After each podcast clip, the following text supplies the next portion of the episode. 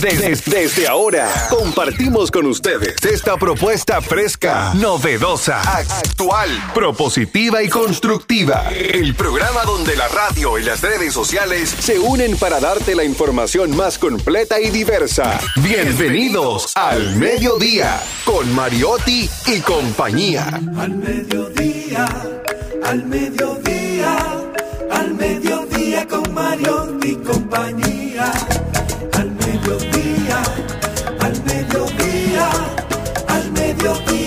Mariotti compañía. Si tú quieres disfrutar de foros alternativos y de tuiteros rankeados, este programa es tu amigo. Tu revista meridiana para el talento una vía, para radio y redes variadas y con la canción del día. Al mediodía, al mediodía, al mediodía con Mario y compañía. Al mediodía, al mediodía, al mediodía con Mario y compañía. Si tú quieres disfrutar de página para izquierda, en la calle y el hogar, por eso no te lo pierdas. Para que hablemos un poco de salud y nutrición. Vamos allí camino propio de moda y decoración. Al mediodía, al mediodía, al mediodía con Mario compañía. Al mediodía, al mediodía. Hola, hola, hola, hola. Saludos, mediodía. Aquí estamos, aquí estamos. Al mediodía con Mariotti y compañía, diversidad divertida, información sin sufrición, radio y redes, redes y radio, radio responsable.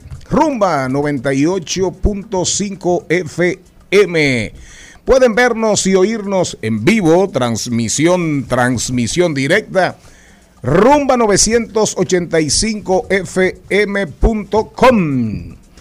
Agréguenos Agregue nuestras redes, arroba al mediodía radio. Y usted sabe que ahí están las redes de RCC Media. Todas las plataformas, todo el ecosistema digital de RCC Media también está a su disposición. Si está en su vehículo, 98.5 en el radio. Si está en su celular, Rumba 985, Rumba República Dominicana, Rumba en vivo RCC Media, ahí aparece. Y ahí pueden escucharnos. Al final de la noche, si es su decisión, usted coge Spotify, ¿verdad? Y puede escuchar el programa enterito, enterito. enterito. Circunscripción 3. Cristian Morel. Bueno, muy buenas tardes a todos los que nos escuchan. La verdad es que estamos felices de estar aquí ya la semana anda iniciando, acabando, porque el lunes es día de fiesta, entonces ya la gente se pone en modo fin de semana. Modo, modo fin de semana. Los que tienen cuarto. ¿Verdad? Los que tienen dinero. Pero lo importante es que estamos aquí una vez más, un día más, de lunes a viernes como siempre, haciendo de su transición desde la mañana hacia la tarde, un espacio de diversión, de aprendizaje, de cultura, pero sobre todo de mucha data, de mucha innovación y muchísima alegría. Muchas gracias por la oportunidad de comunicarme con ustedes. Soy rebelde. Ah, eh, soy rebelde regresa un legado que impactó a la juventud. Está volviendo loca la gente ahora mismo. No, no, no solamente a la juventud, también fueron muy promiscuos. ¿Cómo fue? Muy promiscuos ellos. Y, ustedes no han hablado de eso en este programa. No. El, yo vine la semana pasada los cinco días. De esta semana falté dos vendré estos tres. si el señor Charles III lo permite, fíjese usted que hoy... Está en una reunión. Ni ha llegado la productora, sí, pero no pongan reuniones al mediodía. Ah, no, el señor Mariotti Paz, que está en Mariotti Paz. Y la productora, sí, pero dejen de poner reuniones al mediodía que aquí hay responsabilidades. Hay que gente que está como el camarón. Sí, así es, con la M en la cabeza. Mariotti Paz no falta nunca. No, no, no, no, pero ya van dos reuniones al mediodía. y la productora siempre llega tarde. Se joderá. Celine Méndez. Hola, querido profesor. Yo llegué temprano, estoy aquí, Bueno. Año nuevo, reglas El nuevas. profesor vino por la maceta. Recuerden que este programa tiene un socio al 50%, que es la emisora. Y está allá afuera sentado de temprano. Y está ahí afuera sentado. Y la señora Monse, que siempre oye este programa, de verdad. Monse, un besito para ella. Así que ella sabe quiénes vienen y ella es la que paga. Así que, señores, lindo día. Hoy estamos ya a media semana. Y usted puede planificar su semana, su fin de semana, independientemente de su presupuesto. El otro día tuvimos la oportunidad de saludar a la hermosísima Milagros Germán, la diva, la ministra de Cultura, que estaba en el programa de nuestra querida compañera Zoila Luna y estuvo hablando de los museos, es decir, las entradas a los museos son sumamente económicas, usted puede hacer este fin de semana una agenda espectacular para que lleves a, a sus niños, que hay muchos museos que están remozados, que tienen eh, una, unas proyecciones espectaculares, entonces eso es un fin de semana bonito en familia y barato, entonces no es para la gente que tenga dique dinero. Celine arrancó el programa con un segmento en ¿En vez de un saludo. Ese y ese. Bueno, un segmento, señor Sí. productor, que usted sí tiene que poner porque la gente quedó loca el día de ayer con lo que se habló y fue nuestro invitado que vino a hablar de seguros. ¿A Seguros quién? de vida, de vehículos. Eh, Eso no ese fue fue ayer. Osiris Mota antes de Antes ayer. de ayer. Ah. Bueno, ah, fue ayer que me hablaron sobre eso. En la circunscripción lunes. 13 están vendiendo muchas Ah, pero cosas ayer raras. fue que la gente me habló sobre eso. Ah, ¿Qué le dijo? ¿Qué le que dijeron? le gustó a la gente, que es un tema que se puede Qué profundizar y que la gente de verdad hablador. adquiere que seguros hablamos- y no sabe nada de lo que tienen los contratos. de Va a seguro. haber un segmento fijo cada cierto tiempo con Osiris Mota, así como va a haber un segmento con el señor Héctor Luis Mejía, que va a estar también en el Muy segmento hablando, bueno hablemos de derecho, con todas esas cosas que las obligaciones tributarias, las cosas que tenemos que hacer, los per- la permisología del Estado, del gobierno dominicano, de los ayuntamientos, el IPI, cuándo tiene usted que pagar el impuesto sobre la renta, ese es Héctor Luis Mejía. Cosas nuevas, cosas nuevas, cosas nuevas y esperamos que todo el staff de este programa también entienda que vienen cosas nuevas. venga gente nueva. Jenny Aquino desde la provincia Esmeralda y Olímpica de la Patria, inteligente, chispeante, burbujeante, efervescente. No es spray, ¿No es tu bomba? no es Sevenop, no es champaña, tampoco es sidra, es Jenny. Y tampoco Aquino. es ron. Voy a embrujar a todo el mundo. Cosas buenas, mi vida se llenó de cosas buenas. Ay, es una salsa buenísima que me encanta de Gilberto Santa Rosa a propósito de lo que dice el señor Mariotti. Hoy es el Día Internacional de la Mujer en el Multilateralismo. Oiga, Oye eso. Tiene solamente tiene dos años que se empezó, empezó a celebrar. ¿Esto por qué?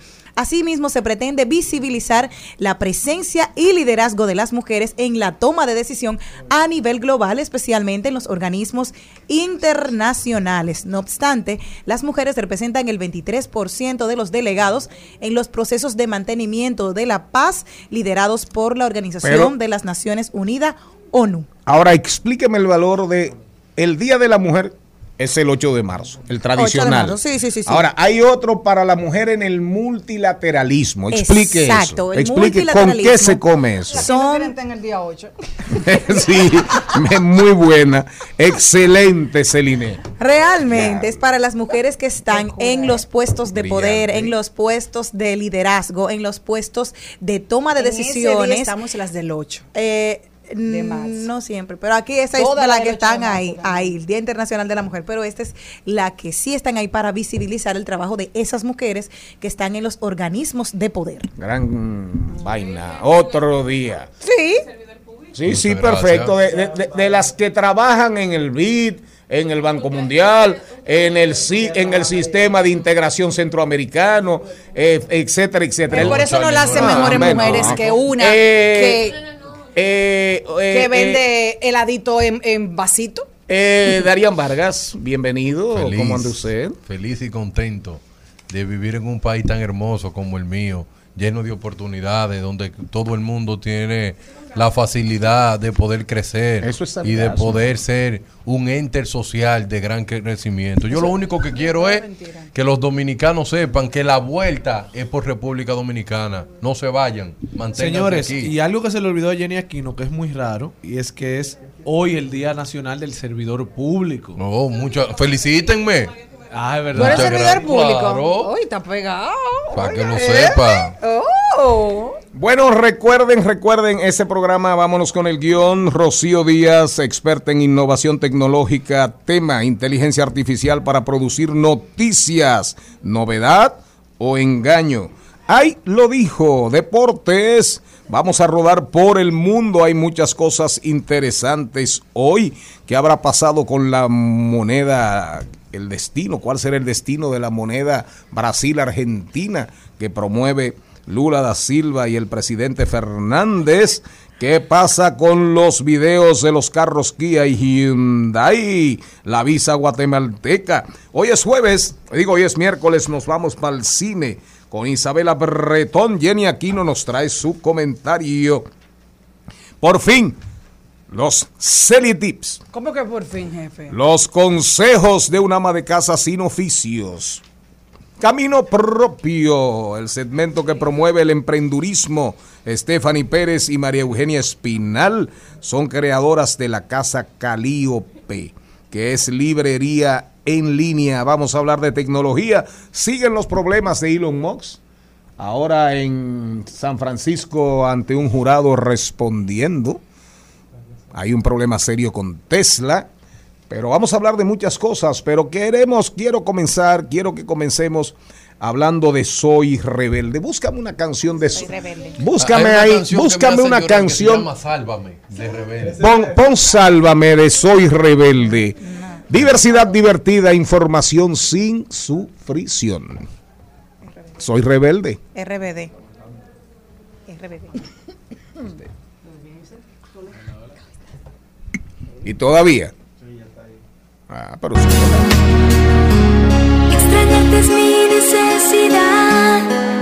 Vivo en la desesperanza desde que tú ya no vuelves más.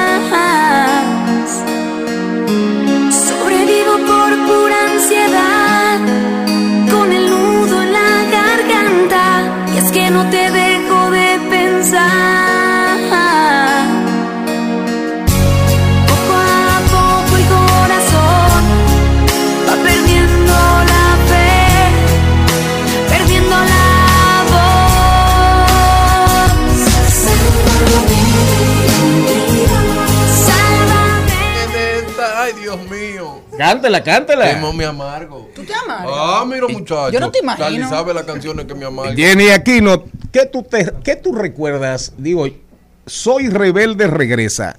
Ese es el grupo RBD, Ya, ¿verdad? qué canción. Esas son las siglas. Estoy Pero tu de ahí, voluntad. péguese Sí. de ahí. No le tenga miedo que usted ha agarrado cosas Yo lo mejores. único que sé que- Mire, óigame. Canción de Soy Rebelde favorita suya. Me dice que no me gustan. Ninguna le No gusta. Ninguna le Ella gusta. no. No, ¿por qué? No, mira, yo vi la novela argentina, que fue RBD, primero Rebelde, que fue la, la- la- los originales. Luego de ahí vino el remake, que vino en México, que es de donde salen todos estos artistas. Pero ya en esa época yo estaba pa- en la universidad y casi no tuve como el seguimiento de la novela y todo. No me envolvió realmente. Yo no soy fan de, de ellos. Bueno, la que sí era eso- fan es, la que sí es fan es mi esposa, que desde que anunciaron eso de vi. que viene, de que hay una gira. Pero ella no viene país, Mi ella va a tener que moverse. mi va a Miami. a Va a verlos. Miami. Mi casa parece un salón de belleza con esa canción y ella cantándola. Exacto. Pero Hay una- hay una eso marcó, señor que Mariotti, se llama Enséñame, toda una generación. Enséñame. Que yo hasta me empeño por ella. Pero oigan. Oigan, Soy Rebelde durante la pandemia hizo así, por favor, señores, respeten la presencia aquí de Don Productor.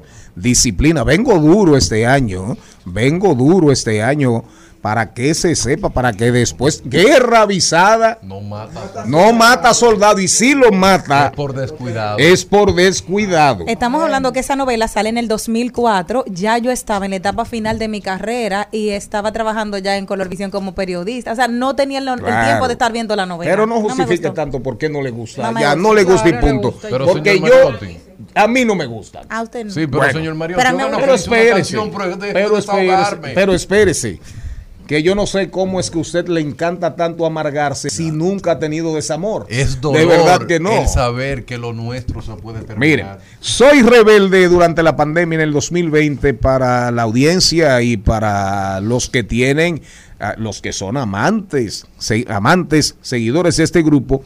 En la pandemia en el 2020, ustedes saben que se popularizaron los conciertos virtuales, Sí. ¿verdad, Celine? Así es, señor, ¿Eh? así es.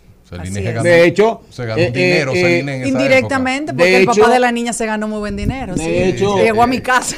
De hecho, Johnny Ventura, René Brea hizo Johnny Ventura virtual. Es uno Sí. del ese fue el show, lo- bueno, todos los conciertos que se hicieron a ese nivel fue René Brea, el papá de la niña, tú sabes. Bueno, perfecto. Entonces, en el felicidad. 2020, Qué felicidad. durante la pandemia, RBD hizo el concierto Ser o Parecer y rompió récords en cuanto a ventas para conciertos virtuales. Parece ser que se han animado y han vuelto al ruedo y anunciaron una gira, ya la venta, la venta de boletos arranca el 27 de enero y quisimos traer este tema porque sabemos que en la República Dominicana hay muchas y muchos fans de RBD Que irán a verlo donde quiera. que irán a verlo el que tenga la posibilidad.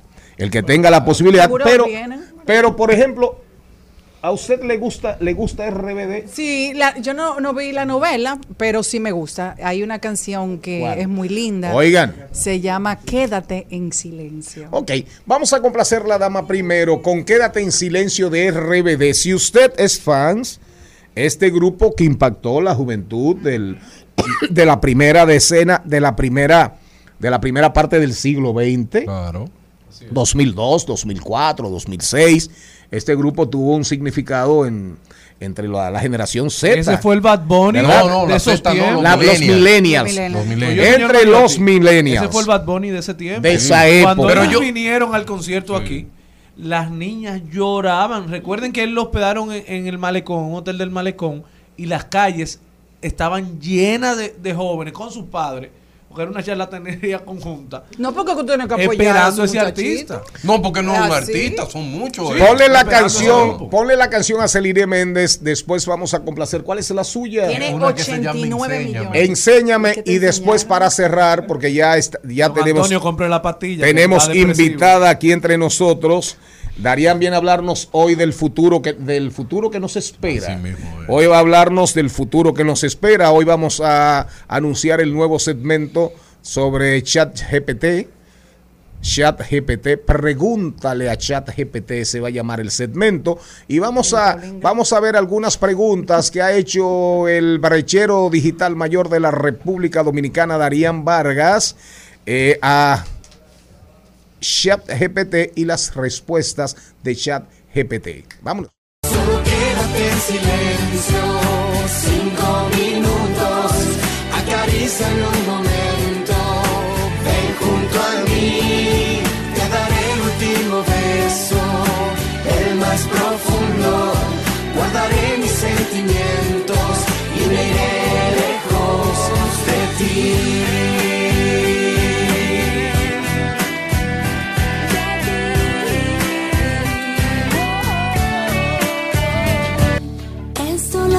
Saber que lo nuestro se puede terminar porque simple y sencillamente nunca he sabido actuar. Y sé que mueres por mí, vives por mí y nunca me has dejado atrás, aunque sabes que a veces yo soy solo miedo. Pero vives en mí, junto a mí, en mi interior, en este corazón. Cuando hicimos la introducción de Soy Rebelde de RBD, el señor Vargas dijo que había sido el grupo Usted habló de promiscuidad Sí, son- colectiva. sí, para que lo sepa. Colectiva. Se besaban en Colectiva. esa época, se besaban, Uy, ¿qué hombre con hombre, Ajá. mujeres con mujeres. Y Ah. una minifalda para una escuela, eso no era una escuela. Para mí eso no era una escuela donde yo iba. Era un lugar que no Pégese era, más, pégese que no más era una el escuela. micrófono. No era una escuela. Bueno, generó muchísimo. ¿Qué no no? Pero promiscuidad me parece un calificativo Excesivo. excesivo. No, no. eh, uno tenía una novia y se acostaba con las otras. ¿Y cómo Marian, eso? per- perdón, don productor. Sí, sí, sí, no, no. que Intervenga, intervenga. Mire, yo comencé a ver esa película después de adulta. Porque Película no, novela. Perdón, Ahí esa- en esa Samaná serie- no hay cine. Perdón, esa serie fue después de adulta porque realmente yo cuando cuando era muy, o sea, cuando estaba pe- pegada yo estaba muy pequeña. Entonces, pude apreciar que la inocencia estaba ahí en esa en, esa ¿En. RBD había inocencia? Claro No, que sí. bájale algo, María. Claro que sí. Ellos no, obviamente eran noviecitos uno con otro porque están en un colegio, señores. Y si no soy novia de, de Celina, voy a ser novia de Jenny. Pero que- Mía. No, mía no. Pero ese es el punto. Pero nada que ver con no, promiscuidad, ni mujeres con mujeres, nada de eso. No, yo sí recuerdo eso. que en esa época la novela hubo un Era tiempo fue- caliente. fue criticada. sana, Sí, es Pero sana. el nivel de era, adicción que era. generó No era de niño eso. Pero el nivel de adicción que generó en la juventud rompió cualquier barrera a la crítica, cualquier barrera a la promiscuidad, porque no había forma de tener que los jóvenes y las jóvenes vieran esa novela. Pero al final su mujer irá a ver a RBD. Claro. Y usted no. No, No. yo, yo ¿Y no por qué no? yo Y usted no acompaña a su mujer. No, pero que vaya un rato ya con unas vaya. amigas para yo descansar en esa cama solo un día, que, no me, que no me da chance. Pero evidentemente que los parámetros del señor Vargas eh, con su con su Soy formación es ultra conservador, hiper conservador y y neoconservador, porque eh, ahora hay, eh, el conservadurismo tiene nuevas expresiones, porque el mundo ha cambiado tanto. Estamos en el mundo del yo no sé. Así que a usted se le olvidó ya el término del señor productor. el mundo del yo no sé. A propósito, vamos a hablar con Rocío Díaz ya. Próximamente estaremos en Santiago, el, eh, coincidiendo con la inauguración de la cabina, nos vamos para Santiago. Atención Fernando Placeres, te manda a decir un amigo tuyo que se llama Frank Elías Rainieri Curé, que vayas buscando cuáles son las emisoras que van a retransmitir este espacio ¿Cómo? al el mediodía este, en el este. completo. ¿Oíste, Fernando Placeres? Este. Entonces, el señor Vargas, que es súper conservador, pero a la vez maneja muy bien su, ni- su nivel de, de hipocresía y de quizás esa doble vida desconocemos. Porque hay nadie No, lo porque yo me sorprendí. Ahora en la Secretaría General Itinerante fuimos a Santa Bárbara de Samaná, la Que tierra, tengo cultura, la dilo, tierra de la señorita eh, de la señorita Malena. Diantri, ¿por qué no me llevaron? Y, ah, pero no, y usted, y usted preguntó. Habla bien lo que yo dije. Y oiga bien, Bien. el señor, todo el camino. Oiga la conversación, doña Rocío. Señora Rocío Díaz. Oiga la conversación. Oiga cómo arrancó el señor. Que tengo serias dudas. Claro, cada quien hace con su parte y con su cuerpo lo que le da su gana. Y usted envidioso. Comenzó a hacer un ranking de hombres bonitos. Yo, yo tengo cultura. Para mí, Guillermo Cortina es un hombre que está bueno. Pero, óigame, yo no Memo. puedo decir eso. Pero, Memo. pero un ranking. Él, Usted y- fue que lo volvió loco. No, no, espérese. usted. Y le puso el tema a Margarita, mi señora esposa. Y- hicieron- que iba al lado con un hombre bonito que soy yo. Pablo Alborán no está bueno. Oiga, Qué humilde. pero espérense. Pero, Hicieron el ranking, pero espérense, no él. Y- Y, y Margarita él arrancó, no, no. Y, y se metió en la conversación eh, don Gaby, aquí el artista. Diantre, pero el me dejaron. se metió en la conversación. Y yo, me, y yo iba manejando. Y detrás de mí iba Esteves. Íbamos cinco personas. Yo iba en silencio total. Y, y esta conversación era que si Mel, que si Mel Gibson era un hombre bonito, que si eh, eh, Brad Pitt, pero eso era Darian Vargas. No, total- es total. Pero después que termina la conversación sobre los hombres bonitos, de acuerdo, oiga, ¿dónde entra? Que a poner canciones de amargue. Entonces, un hombre que no tuvo un solo amor hasta que apareció Leticia en su vida, porque Darían nunca tuvo una novia. Ah, pues yo no sabía que tú me brechabas. Una Pero canción ya yo que entiendo, se llama Un Darían. buen perdedor y te amo. Darien, O amargado el camino entero. Ya yo entiendo por qué el, el señor Charlie Mariotti Paz me llamó el fin de semana y me dijo que su papá lo había llamado. Cuidado si te me juntas con Darian, que ese relajo se ¿Pero acabó. qué fue lo que pasó? El ranking de los más bellos. ¿Pero qué fue lo que pasó, Charlie? Pero tú no oyes la conversación del señor. Entonces, ¿tú quieres decir que? No, no, él comenzó a hablar de todos los hombres bonitos del- eh, eh, eh, de la República Dominicana, del mundo del cine, del mundo del espectáculo. No, Charlie, no lo pero eso le pega, eso le pega a ustedes, las mujeres. Es que él va a hacer, Y estoy, definido. Parece que usted todavía tiene dudas. de. Charlie, Está tarde que- dudas. Tiene dudas. Que tarde él ya. quedó de hacer los rankings del programa, entonces seguro estaba Sí, haciendo a- a lo mejor, ustedes a para lo mejor, traer sí, sin dudas. y como ustedes tienen buen gusto para él no equivocarse. Miren, nosotros nos vamos después de esta chercha inicial, nos vamos al cambio y cuando regresemos. Rocío Díaz, experta en innovación tecnológica, va, va a estar buena esta discusión con Darían Vargas aquí presente. Inteligencia artificial, pero entiéndase. Inteligencia artificial para producir noticias es el tema que trae Rocío. Eso es un tema muy amplio. Rocío va a hablar de novedad o engaño sobre algo acontecido recientemente y denunciado y que sabemos ya que está pasando también con muchos con muchos grandes medios informativos del mundo entero. Nos vamos. Te pido por favor, enséñame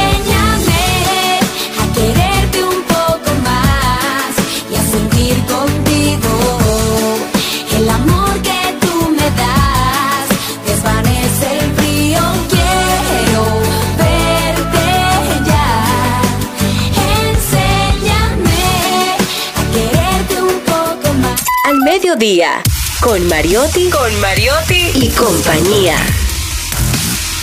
Seguimos, segui- seguimos con Al Mediodía, con Mariotti y compañía. En Al Mediodía, con Mariotti, con Mariotti y compañía, hablemos de tecnología. Vamos a hablar de tecnología. Vamos a hablar de tecnología. Rocío Díaz, de la comunidad Ojalá. Una de las comunidades eh, digitales más serias que hay en el ecosistema digital de la República Dominicana y cuidado. Bien llevada, temas muy bien tratados, diversidad, una comunidad a la que vale la pena pertenecer. Rocío, pégate del micrófono. Rocío, ¿cómo estás? Muy bien, muy contenta de estar aquí con ustedes en la cabina. Siempre es grato tenerte con nosotros, pero aquí presente es mejor. Claro que sí. Inteligencia artificial, tema desde hace años estamos hablando de inteligencia artificial. Desde, desde Julio Verne, desde el gran, el eh, quizás el más grande de los escritores de ficción, que es Asimov, eh, con B al final, eh, de, de Wells, de Wells, que es un gran ficcionista, un cultor de la literatura de ficción. Eh, la inteligencia artificial siempre ha sido un tema entre nosotros, pero digamos que en los últimos 10 años ha tomado una fuerza increíble. Y ahora en, el último en, en- en la- en el último semestre del año del año 22 y en los primeros días del 23 es prácticamente un tema ya del día a día, 24/7, minuto a minuto inteligencia artificial. Y cada vez que intervienen grandes como Microsoft, como Bill Gates, que, que Elon Musk, que bueno, es la de nunca, el tema no se va a acabar por ahora. Pero tú lo estás planteando más que nada de manera específica, inteligencia artificial para producir noticias, novedad o engaño. Exactamente. Fíjense, este tema empezó a tomar fuerza desde ese punto de vista en noviembre del año pasado, cuando salió algo llamado ChatGPT o ChatGPT para los que prefieren la pureza del español, que básicamente esto es una inteligencia artificial evolucionada en lo que viene siendo la fluidez con la que responde a preguntas en texto, o sea, por escrito. No es que habla, sino que tenemos una conversación como un chat y ciertamente responde de una manera muy fluida, es como si estuviésemos hablando dos personas. ¿Cuál es el problema con esto?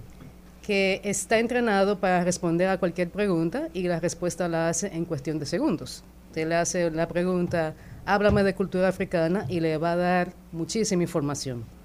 Y si va poniendo cosas más específicas, pues también así de específicas van a ser las respuestas. Hay un detalle, y es que mucha gente se está llevando de esto para no solamente evitar Google, sino buscar por ahí mismo la respuesta a sus preguntas, obviando que el, el que desarrolló esta tecnología, que se llama OpenAI, advierte que estas respuestas en ocasiones podrían ser incorrectas o quizás no del todo coherentes. Pero la gente no le hace caso a eso y se lleva de que la moda es ChatGPT y eso está causando estragos porque resulta que se está usando también para generar ensayos, documentos y artículos en medios. Y eso ha sido un tremendo problema. En el caso de las noticias, me llama mucho la atención porque tú sabes que las noticias, eh, como yo tengo formación de periodista, te lo puedo decir, cada uno puede tener una mirada diferente de un mismo evento. Entonces, eh, los juicios suelen ser muy aburridos. Para ponerte un ejemplo de, de- de- de cómo se podrían intervenir.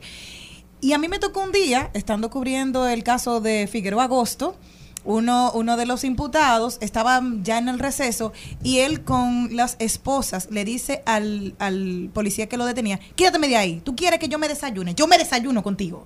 Yo te mato aquí mismo. Le dijo así, mientras estaba con, con las esposas. Yo que estaba atenta, grabé. A mí no me interesó el juicio. Esa era la noticia del día. O sea, cómo ese imputado amenazaba a la persona que lo estaba escoltando.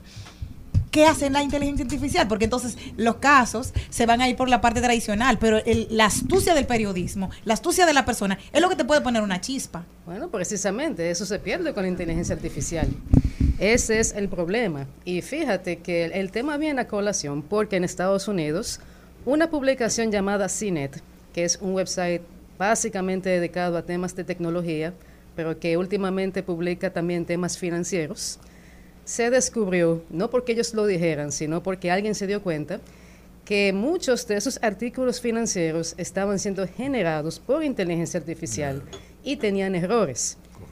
Y hay un detalle, cuando tú ibas al artículo, decía, por ejemplo, escrito por staff de CNET Money, que es como se llama esa sección.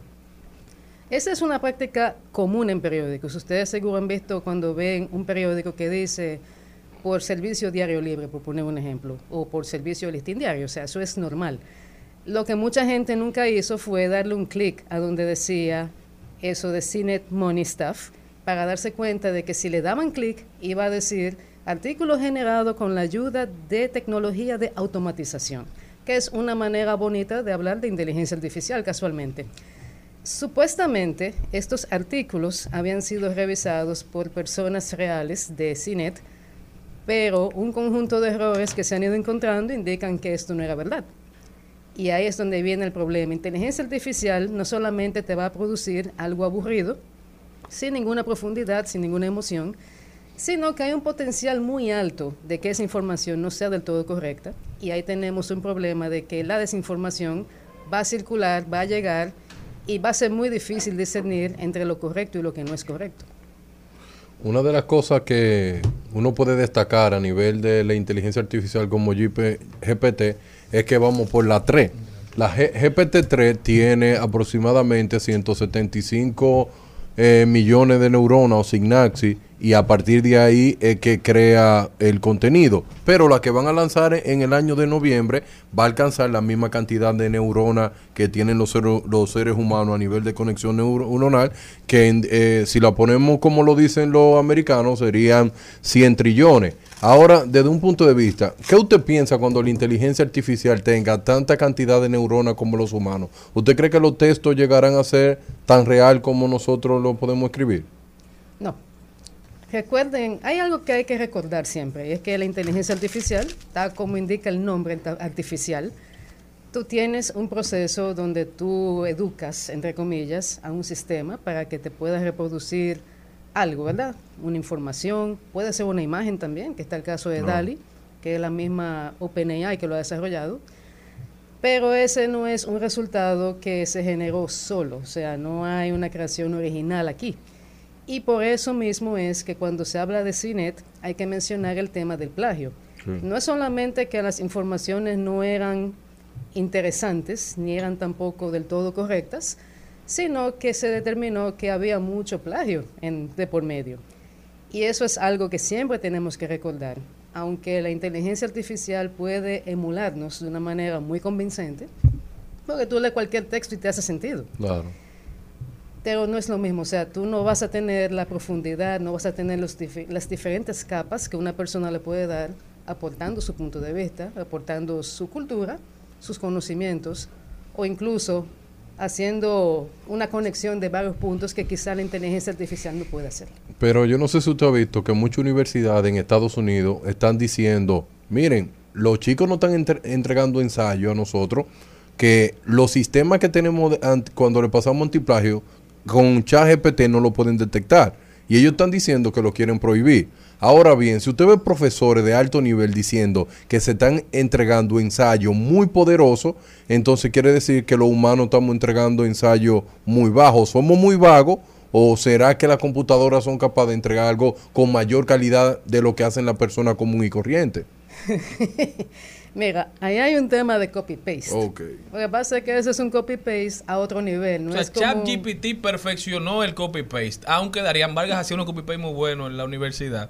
ChatGPT vino a elevar la capacidad de copy-paste del ser humano. Sí, mira algo. Tomando en cuenta mi, mi experiencia cuando yo fui estudiante, ciertamente había mucha gente cuya especialidad era coger un libro, coger un marcador amarillo, me empezar a rayar cosas y ese era su resumen. Y muchos profesores lo daban por bueno y válido, por vagancia o por lo que tú quieras, por falta de conocimiento, no sé. Era Muchísimos. análogo. Exacto. Entonces, cuando llega todo este asunto de que tú tienes Google a tu disposición para tú buscar cualquier cosa, yo también vi el caso de mucha gente que iba a cinco fuentes diferentes, cogía un párrafo de aquí, cogía un párrafo de allí, lo juntaba, a veces le variaba algunas palabras y ya ese era su trabajo. Entonces, así es muy difícil tú decías que hay un plagio completo porque tú no puedes señalar una sola fuente. Con la inteligencia artificial pasa algo parecido.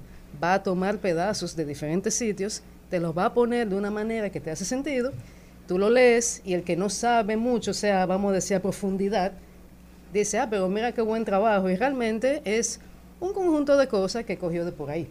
O sea, por lo menos así es que funciona ahora. Que tomar en cuenta que todo esto es una tecnología en evolución y no se sabe a dónde va a llegar. Pero de momento esa es la manera en que funciona y por eso es que yo digo, o sea, mi opinión personal es, no hay nada de original con el tema de la inteligencia artificial y si tú quieres llevar el debate más lejos, podemos decir, realmente ninguno de nosotros como tal hace nada original porque Eh, estamos tomando cosas que ya existen. Lo que nosotros sí podemos hacer, y es la gran diferencia, es aportar punto de vista, aportar diferentes formas de ver un mismo tema. Yo puedo decirte, o sea, estamos teniendo aquí una discusión ahora mismo, yo puedo tener un punto de vista radicalmente diferente al tuyo, por ahí podemos construir, podemos quizá llegar a un punto medio, un balance. Con la inteligencia artificial muy difícil eso vaya a ocurrir. Porque tú no tienes una tú no tienes algo que está pensando por su cuenta tú tienes un conjunto de cosas ya existentes y con eso va a trabajar Y creen- yo entonces entiendo que esto va a, a decaer en cierto modo, porque te voy a poner el mismo ejemplo de cuando comenzamos. ¿Por qué? ¿En, el, ¿En qué sentido? Hablamos de RBD. A mí me es indiferente, porque no me dice, allí se emocionó aquel que le trajo una nostalgia. A Celine también le, le recordó algo y ella tuvo que dijo que ella estaba loca. A Cristian lo tiene harto. Entonces, cada uno tuvo una reacción totalmente diferente. Exacto. Entonces, eso no lo puede detectar una inteligencia artificial. Entonces, al momento de hacer una noticia que cree que vamos a reaccionar, los humanos no reaccionamos todos de la misma manera. Porque no todos estamos, las mujeres no reaccionamos todos los, los meses igual con la Claro regla. que no. Imagínate. no solamente eso hay un tema yo quisiera que decaiga o sea yo quisiera que la gente se diera cuenta de que para fines de creación de contenidos la inteligencia artificial puede ser un complemento pero no la base Claro. Yo quisiera que la gente se dé cuenta de eso porque es preocupante si tú lo analizas desde el punto de vista de lo que acabas de decir. Pero también no es solamente que una inteligencia artificial te hace un artículo en segundos, sino que hay muchísimas herramientas que aprovechan inteligencia artificial de diferentes tipos para extraer contenidos de un video, por ejemplo. O de un texto te hace un video. O de, una, o de un conjunto de palabras te crea una imagen o te crea un video también. Entonces, para una persona que hace un contenido de la manera tradicional, que se dedica a investigar un tema, que se dedica a educarse sobre ese tema, que busca material que puede usar sin problema de copyright, y que se toma el tiempo de construir una información que les sirva a la audiencia, eso toma horas, toma días. Entonces, que venga una persona y que en cuestión de minutos haga un material competente que pueda competir con lo que tú hiciste y encima de todo con la ventaja de que tiene algoritmos que ya le dicen que ese es un tema que va a generar cierta reacción, cierta viralización, es una gran desventaja para el que se dedica a hacer eso y con el agravante de que no necesariamente eso que van a entregar va a ser un material adecuado en términos de precisión o de lo que te informa. Tú sabes que a veces a la gente le da miedo, dicen como que la tecnología nos va a quitar los empleos. Si la dejamos, Pero sí. también se dice que por cada empleo que se pierde hacia la tecnología se crean otros. Así es. O sea, que la gente va a tener simplemente que ir cambiando. Yo creo que lo que a mucha gente le asusta, y dentro de ellos me incluyo, es qué va a pasar si en algún momento estas herramientas nos faltan. Porque al final de estar en un mundo digital y nosotros estamos en un mundo físico, o sea, no- las, las hacemos parte de nosotros, pero todo eso mientras tengamos electricidad, todo eso mientras tengamos a nuestro servicio eh, la web 3.0, o sea, al final es. to- lo único que es tuyo, siempre se ha dicho que es lo que tienes en la cabeza, que eso es lo que nadie te puede quitar. Por eso siempre se ha afanado tanto con el conocimiento, con, con el almacenar conocimiento en la cabeza. Porque si le dejamos todo a ChatGPT, que es verdad que está haciendo artículos mejores que muchísima gente, probablemente. Es decir, una persona que publica en un medio, ya esa persona quizás no tengan que pagarle, porque con una inteligencia artificial ya tú tienes un artículo mejor que el que te escribía tu articulista principal, quizás. Sacado de su artículo pasado, con su mismo estilo. Pero el tiempo va avanzando, el tiempo va pasando, entonces ¿en qué van a ocupar su cerebro los seres humanos? Yo creo que esa es la pregunta que la gente se hace. Si ya no tenemos que ocuparnos de lo que antes era relevante, ¿cuál será el siguiente paso? Ya Bill Gates dijo que, que la, la tecnología que más impacto hará, la que se equipara al Internet en esta época, él dice que es el desarrollo de las inteligencias artificiales, no, no el metaverso como mucha gente piensa. Entonces, ¿cuál es el siguiente paso? No, el metaverso, por lo menos como lo planteó Mark Zuckerberg, no creo que vaya a desarrollarse así. Ciertamente, toma en cuenta que inteligencia artificial, realidad virtual y todo esto forman parte de ese concepto de metaverso. O sea que no podemos descontarlo. Claro. Brillante Rocío Por Díaz. sí solo. Debe venir aquí todos los días a rociarnos con su sabiduría. Miren un bumper ahí. Eso no se logra con inteligencia artificial. No paga nada, paga nada. Ah, y fue aquí mismo. Adelante. En Al Mediodía, con Mariotti, con Mariotti y compañía. Al mediodía,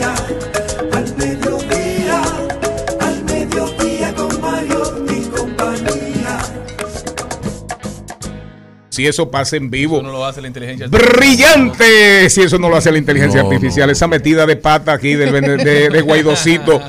Brillante Rocío Díaz, que debe venir aquí todos los días a rociarnos con su sabiduría.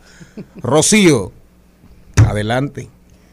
Vamos a continuar entonces con la pregunta que él Sí. hacía de qué va a pasar. La disertación y la pregunta. Exacto, mira, algo muy importante que tenemos que recordar es que la tecnología falla y falla con mucha facilidad.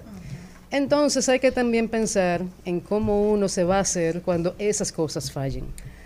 Vamos a decir que en este país tenemos cierta ventaja todavía porque como aquí las cosas no son tan automatizadas y ciertamente aquí la energía falla mucho y otros servicios también, todavía sabemos cómo defendernos en ese caso. Pero hay países que dependen tanto de todo eso así automatizado que cuando hay un apagón no encuentran qué hacer. Y eso te da una idea de que si algún día todo eso fallara, vamos a estar feos. En todo eso hay que pensar. Y la pregunta de qué ocurre con los trabajos es como mencionas. eh, cier- ciertamente con cada tecnología que surge aparece una necesidad de que haya un especialista en esa tecnología, una persona que pueda reparar el sistema en el caso de que, sistem- de que ese sistema falle. Pero fíjate algo muy interesante. Cada vez más se requiere de un conjunto de habilidades y de conocimientos Claro. muy específicos. Entonces, en eso hay que pensar también, hay que educarse de una manera que tu forma de pensar, tu habilidad de resolver problemas sea el diferenciador, porque eso es lo que va a hacer que tú puedas tener un trabajo a largo plazo, porque de eso se va a tratar, resolver problemas, más que nada. Cristian Morel, última pregunta para Rocío Díaz, que viene a rociarnos con su sabiduría para acercarnos al laberinto de las tecnologías. Rocío, nosotros- Eso no se hace con inteligencia Así artificial. Rocío, nosotros pertenecemos eh, a la última generación que vivirá la transición desde lo análogo, el aprendizaje análogo al digital, Correcto. al completamente digital, estructurado y creado por máquinas. Llegará el momento donde ya no tengamos el control de lo que es verdad, de decir, eh, no, ese conocimiento no es completamente real, porque cuando ya todas las plataformas de una manera digital, eh, con inteligencia arti- artificial, sea quien te arroje resultados, ¿quién sabe la verdad? Los libros están a punto de desaparecer. ¿Tú sabes qué me recuerda tu pregunta? Ah, casualmente a Simov, lo que mencionaba el señor Mariotti. Hay, una, hay un libro. Él no la- sabe quién es Asimov. No, imposible. última la- pregunta. en la circunscripción 3 nunca han leído eso. No. Allá en Sosúa sí llegaba a ver la La hablador. televisión trae gente brillante, Darían Vargas. Sigue, Rocío, no te dejes interrumpir. No, no se preocupen. La última pregunta. Va por ahí, por eso que tú estás preguntando. Miras, yo, como yo lo veo, si la gente sigue insistiendo en sacar provecho descarado a la inteligencia artificial como se está viendo ahora, que ahora todo es muy fácil. Ya yo dije, hay muchísimas herramientas que te permiten extraer contenidos de un video. Hacer un video con un conjunto de palabras. Y eso es cuestión de minutos, si acaso. Si seguimos abusando y sacando provecho descarado, va a llegar ese momento donde no va a haber ese control y va a ser difícil saber qué es real y qué no, lamentablemente. Yo creo que es la humanidad la que tiene que poner el límite y dejar de ser quizá tan gana y ver esto como complementos y no como la solución completa. Brillante ver esto como complemento y no como la solución completa. Así es. Porque al final, ustedes saben una cosa. Si seguimos, y va a sonar lapidario, pero si seguimos por este camino, Elon Musk, Bill Gates, el hombre va a terminar en su evolución o involución naciendo sin cerebro. Qué pena. ¿Me entendió usted? ¿Me entendió? Sí. Rocío, contacto contigo. Claro que sí, la comunidad, ojalá. Y está también mi página viatec.do. Ahí pueden conseguir todo este tipo de información. Rocío Díaz, súper interesante ese tema, súper interesante. Pero ahora, para complementarlo, venimos con Darían Vargas, el brechero digital. En Al Mediodía, con Mariotti, con Mariotti y compañía. Te presentamos Brecheo Digital. Brecheo Digital. Darían, después de esta cátedra magistral de Rocío Díaz, ahora viene usted a hablarnos del mundo que nos espera, el mundo que vendrá, El futuro que nos espera a todos. el futuro que nos espera. Yo espero estar en el futuro. Tú sabes que siempre la persona... Ustedes saben, ustedes han escuchado una, una expresión que hay mucha gente que dice que Cristo viene. Y hay gente que dice que nunca ha llegado. ¿Verdad que sí? Esa expresión mucha gente la utiliza. Y hay personas que creen que para el 2035 lo que se vive hoy en Morel, como que va a ser igualito. Y eso no es verdad, Morel. Y le voy a decir una cosa. ¿A quién no le, ha ¿a quién no le cambió la vida la pandemia? A todo el mundazo. Si la pandemia le cambió la vida a todo el mundo, entonces la tecnología no te va a cambiar la vida a ti. Claro que te la va a cambiar. Y por eso es que mucha gente dice, no, pero el teletrabajo, el teletrabajo llegó para quedarse. El que subestima el teletrabajo es porque quiere hablar de más. Y por eso tú tienes que pensar que si existe teletrabajo, las personas quieren tener morir conectividad y velocidad. Tú quieres un niño amargado o él viendo algo, un videojuego o que Netflix se le frise. Eso le amarga la vida porque ese niño quiere estar conectado a internet siempre a alta velocidad. Entonces el mundo necesita personas que garanticen conectividad y alta velocidad. Y el mundo que nos espera es un mundo hiperconectado. Cuando las personas se sorprendan cuando tengan su tenis conectado a internet, la cucha, los tenis, la cuchara con que come conectada a internet, el cepillo de dientes conectado a internet, tu sábana conectado a internet, tu almohada conectada a internet, la cama conectada a internet para ver los movimientos que hace Morel. Oh, pero Morel hace unos movimientos extraños. ¿Tú me entiendes? Sus movimientos pueden hacer predicciones. si durmió bien. Sí, durmió bien o si tiene algo en la espalda. Eso existe. ¿Tú me entiendes? Claro. Y la forma de los ronquidos. Entonces, ese mundo que nos espera es un mundo lleno de datos. ¿Quién lo va a analizar los datos? ¿Quiénes son los que van a tomar decisiones para poder crear productos que sean más personalizados?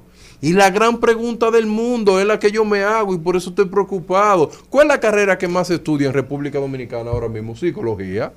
39%. Hoy en día. Sí, 39%. Ya no es, ya no es derecho. No, no, no. Ya no Psicología. es eh, psicología. 39% de toda la universidad pública y privada. Más que el magisterio. Más que el magisterio. Ahora. Ahora mismo. No sabía ese dato. Pero hay una cosa interesante. ¿Qué es lo que trae el futuro adelante? Muchas personas encerradas, muchas personas que tienen la tecnología como eje transversal, va a traer muchos problemas de salud mental. A traer tantos problemas de salud mental, vamos a necesitar muchos psicólogos en línea. Tú sabes lo que tú tener chatbot en línea de gente reales, no utilizando inteligencia artificial, porque el humano va, va a llegar a un punto que va a estar tan saturado de utilizar eh, eh, máquina, automatización, que va a necesitar la empatía de un ser humano, aunque sea a través de sistemas digitales. Y hay otra cosa, que todos esos psicólogos tienen otros psicólogos para ellos también chequearse, porque esa carga ya te- también tiene que drenar. Porque no hay una cosa que necesite más ayuda que un psicólogo. Así es. Claro, así mismo. Entonces, cuando tú ves todo lo que nos espera, tú tienes que replantear lo que es la educación, qué es aprender, por favor. Yo no sé si la persona no entiende que en el siglo XXI la educación continuada es un deber. Tú no puedes salir graduado de universidad siendo ingeniero en sistemas y creer que ya tú no necesitas nada. Es el mayor error que se puede cometer en el siglo XXI. El futuro que nos espera es una era de conocimiento rápido. Lo que yo aprendí en el año 2021, eh, ya en el 2022 viene otra tecnología mucho más poderosa y lo que yo sé ya no es necesario. Tengo que volver a actualizarme. Y el siglo XXI te demanda a ti, ser humano, a mí, que nos preparemos. Pero tenemos que prepararnos no solamente a cómo generar dinero, tenemos que prepararnos también a entender los cambios que van a llegar. ¿Cuál es uno de los mayores problemas que tiene República Dominicana? Y yo siempre lo voy a decir. El mayor problema que yo entiendo es que nosotros nos hemos acostumbrado a ser ensambladores. Ensamblamos cosas, pero no somos makers. Nosotros no somos hacedores de cosas. Las zonas francas de República Dominicana no son conocidas por ser buenos haciendo cosas, son buenas armando cosas. Tenemos muchos recursos humanos que sirven un patrón. Arme, cierre esa botella, la cierro, la empaqueté y la llevé. Pero yo quiero hacer la botella. Yo quiero crear todos esos pasos. Nosotros tenemos muchas zonas francas aquí que se dedican a dispositivos electrónicos médicos, que eso es costosísimo. Pero ¿sabes lo que hacemos los dominicanos? Ensamblamos solamente. Necesitamos investigación y desarrollo para enfrentar el nuevo futuro. ¿Qué estamos nosotros investigando acerca de agricultura de precisión? Nada. ¿Qué nosotros estamos, estamos investigando acerca de la, de la nueva educación? ¿Cómo aprenden los niños? Nada. Absolutamente nada. Como me, me preguntó una madre hace poco, mi hijo utiliza mucho la tecnología y yo siento que mi hijo aprende mucho. Y yo le hice una pregunta, ¿usted me puede decir todas las cosas que su hijo ha aprendido? Y me dice, él, él es muy bueno poniendo Netflix. Y él entra a YouTube y le dice una canción y él la pone. Él sabe mucho. Y yo le dije, ¿y qué edad tiene él? Y, ella, y, y me dice, no, Él son- sabe mucho. Sí, él sabe mucho. Inteligente ese Inteligente muchachito. ese muchacho. ¿Y qué edad Y tiene él? estamos idiotizándolos. ¿Y qué edad tiene él? No, él tiene cinco años. ¿Tú sabes qué? Un día el control se dañó y él se dio cuenta porque el control estaba dañado. Y yo, ¿y cómo usted se dio cuenta que él sabía? No, él lo tomó, lo movió y funcionó. Y yo dije dentro de mí, pero ya está más loca que, que cualquier gente. Personas que se sorprenden de habilidades básicas de su propio hijo. Y no debería de ser. Tu hijo tú tienes que entrenarlo a que pueda sobrevivir en la era venidera. A veces mucha gente dice, porque yo voy a fajarme duro para que mi hijo vaya a una universidad y tú te preguntes estudiar qué. ¿Qué es lo que va a estudiar? ¿Qué va a hacer? ¿Cómo tú le vas a garantizar que ese joven pueda desarrollarse en el mundo venidero? Porque yo nunca he dicho que los abogados no van a ser necesarios, ni que los mercadólogos, ni que un contable no va a ser necesario. Sí van a ser necesarios, pero con qué? Con nuevas herramientas. Un contable del año 1992, señor Mariotti, no es el mismo contable. No, imposible, no, 2023. imposible, claro, No es lo imposible. mismo. No son las mismas herramientas que, que- que tiene que aprender. Entonces, el mundo que nos espera es un mundo que necesita que tú tengas capacidad de trabajar en equipo, porque ya nadie trabaja solo. Nadie trabaja solo. Capacidad de tú tener inteligencia emocional, ya no enojarte con todo, porque ahora es con diversidad que tú trabajas con diversidad. Binarios, transgéneros, gente que, que si tú le mujer con mujer, Claro. hombre con hombre, binario con binario. ateo aférrimo, que si tú dices vamos a orar, podemos orar, dice, mire, usted está, no, en Y un tú- mundo polarizado. y todo eso tú tienes que aprenderlo. En un mundo donde si tú no estás en la ola, dicen que tú eres un tipo bruto. Entonces, el siglo XXI te invita a reflexionar acerca qué de ti. Y yo quiero terminar diciéndole a muchos jóvenes en República Dominicana, si ustedes ven la última estadística que publicó la Procuraduría, dice que el 39% de todos los delitos que la Fiscalía procesó estaban dos, robo y violencia intrafamiliar. ¿Verdad que sí? Esos son dos delitos. Cuando tú veas robo y buscas la edad de ellos, el 70% está entre 18 y 25 años. ¿Cuál es el futuro que le espera a ellos? ¿Cuál es el futuro que nos espera a nosotros como país? ¿Qué estamos haciendo para que esos jóvenes puedan ver el mundo que viene ahí? Muchos de ellos no saben que pueden aprender cualquier tipo de herramienta sin ir a la universidad. Y muchos de ellos ni se enterarán nunca que existen cosas que ellos pueden generar un montón de dinero. Y por eso yo lo quiero invitar a todos los jóvenes de, mi país, porque son el futuro de, de eso que nos espera, es que ellos se puedan preparar. Tú no tienes habilidad para ir a la universidad, ahí te litla. Tú no tienes habilidad para someterte a litla, ahí te infotep. Pero todo tiene que tener como eje transversal la tecnología. Sin tecnología no hay futuro. Definitivamente eh, un tema súper interesante, banquete aquí hoy al mediodía, banquete, buen provecho para ustedes, a buen tiempo. Rocío Díaz, ahora el brechero mayor de la República Dominicana, el John Shulhan, el Yuval Noat Harari de la República Dominicana, el Simon Bauman. Oigan bien, pero hay una realidad, una realidad, mercado, educación. Futu- presente, futuro, educación. Un país donde le aprueban a usted tres universidades en lo que canta un gallo. Tres universidades en lo que canta un gallo.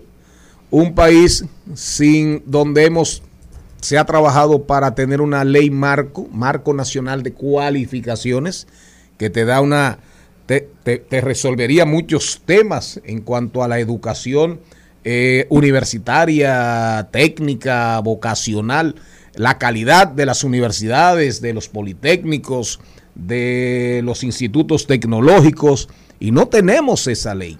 Entonces, pero Darían Vargas, Rocío Díaz, hoy han puesto el dedo sobre la llaga. Después del cambio de la una, venimos con los deportes y Carlo Mariotti. Este programa sigue Isabela Bretón, Celi Tips, consejos de una mujer sin oficios.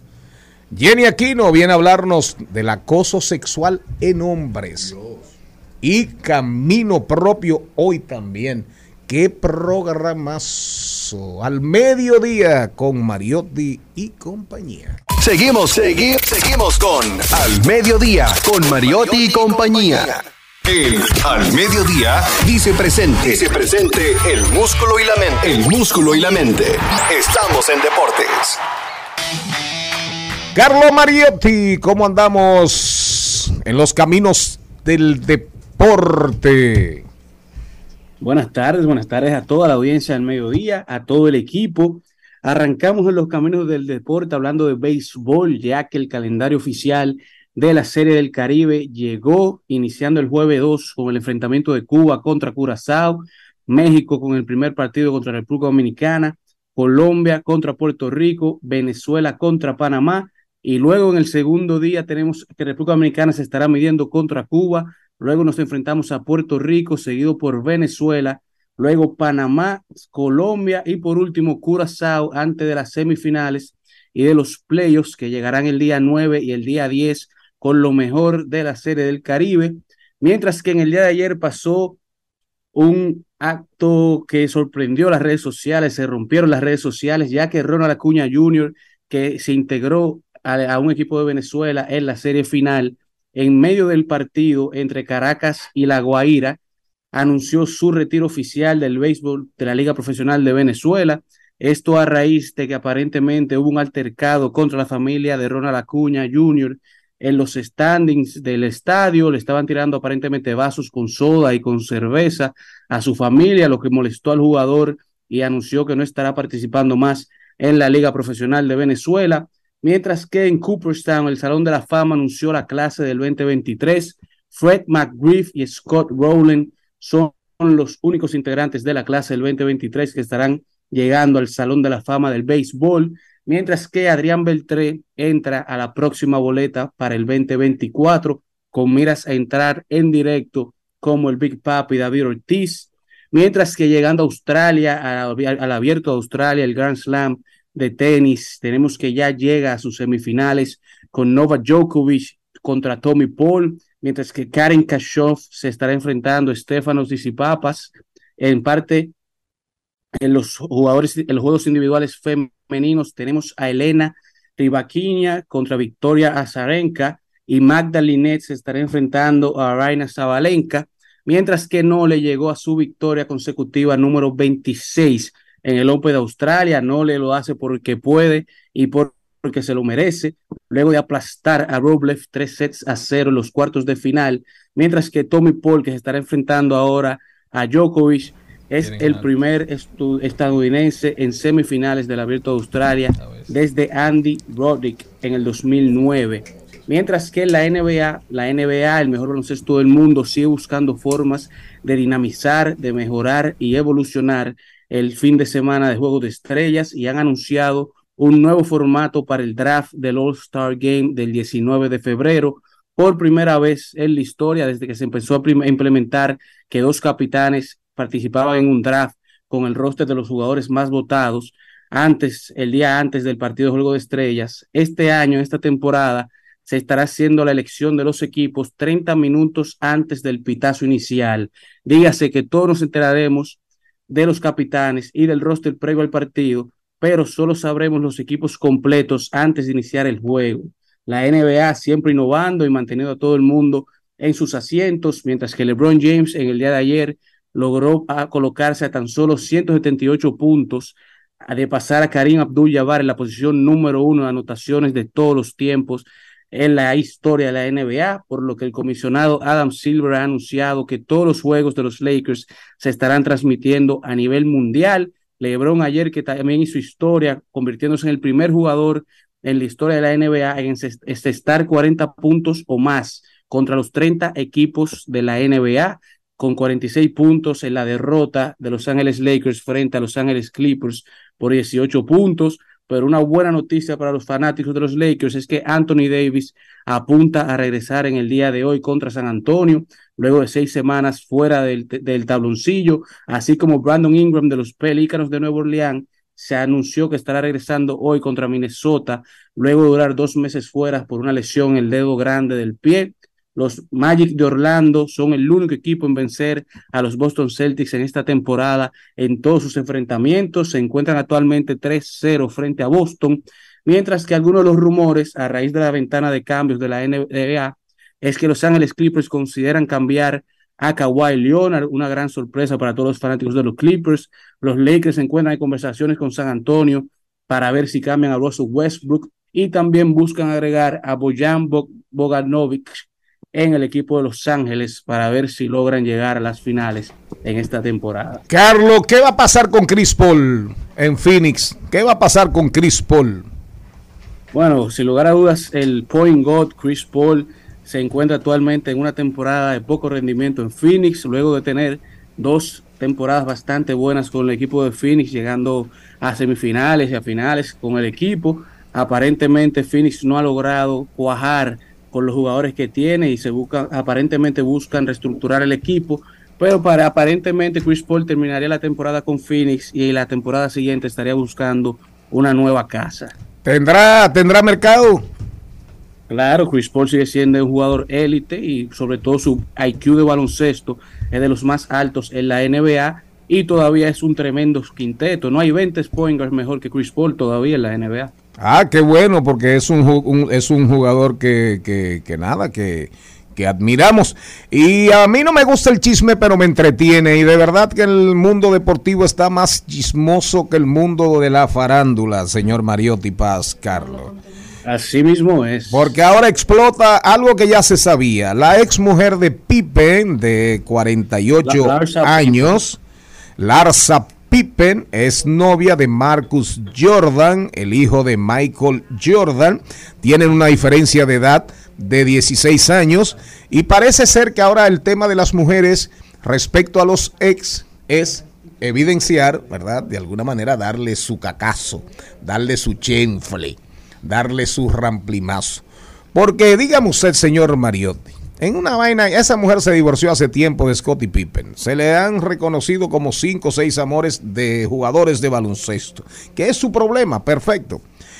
Entonces, pero ahora sube una foto, el número 23 de Jordan atrás, en el lanzamiento creo que de unas zapatillas, pero oiga lo que pone. Oiga el dardo que le lanza a, a Pippen. Revisados sobre rayas. ¿Usted, usted sabe lo que significa eso. El revisado es como el, el chequeo El que check. se hace. El, El check, check como de- de Exacto. Revisado sobre rayas. Es como el, el símbolo de, de Nike. No, de pero eso, Nike. eso no es para Pippen, porque Pippen... ¿Cómo que no es para Pippen? Pippen lo patrocinaba Adidas, No, que no, son no. rayas. Pippen era de Nike también. Pippen sacó uno de, la- de los modelos más exitosos de zapatillas Nike que pero existe, los Pippen Air, en que un momento fue Adidas. Oiga, laterales. oiga lo que dice el que más sabe de deportes en la familia Mariotti. Pippen, Pippen fue en un Adidas momento fue en un Adidas, momento, claro. Pasa a representar al Jordan Brand por Michael Jordan, su compañero de equipo. Cuando las zapatillas van a salir de nuevo, son las zapatillas grandes esas, representadas por Pippen. Quizás Ah. en lo último de su carrera, quizás sí. Pero Pippen incluso usó Jordans, así.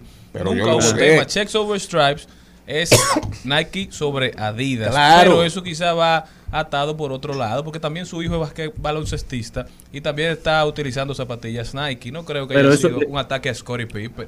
Eso también es un quote de un ataque a Adidas que hace Drake en una canción de Checks Over Stripes. Ah, ah, usted Porque se comentaba, Drake es un artista representado por Nike, tiene líneas de ropa con Nike y de zapatillas. En un momento se comentaba que estaba en conversaciones con Adidas y por su enfrentamiento con Kanye West, eh, él anunció que le estaba hablando con Adidas, él tumbó ese contrato y se mantuvo con Nike. Nike le dio más poder creativo, que era lo que él buscaba. Y por eso una canción él ataca a Adidas diciendo checks over stripes. Ah, no, pero qué bueno. Fíjense ustedes por qué este programa es diversidad, divertida información sin sufrición, hasta los chismes del deporte. Pero fíjense ustedes que al final también somos información. Información. Radio, redes, redes y radio, radio responsable.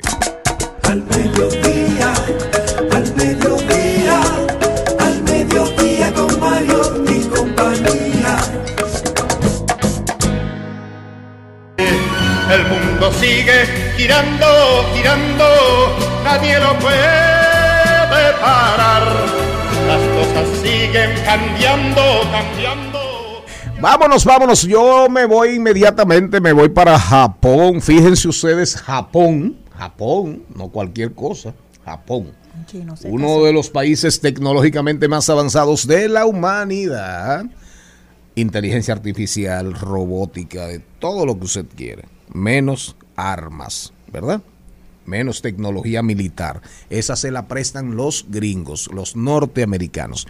Pero fíjense ustedes que Japón, dice el ministro, dice el ministro de Finanzas, advierte sobre la elevada deuda en Japón. Aquí eso no preocupa. Aquí nadie en el gobierno felices.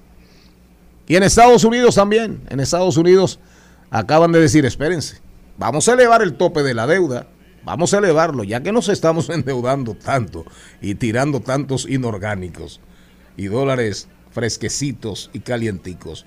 Seamos sinceros, seamos sinceros con nuestros acreedores, porque no podemos perder el prestigio y el buen crédito.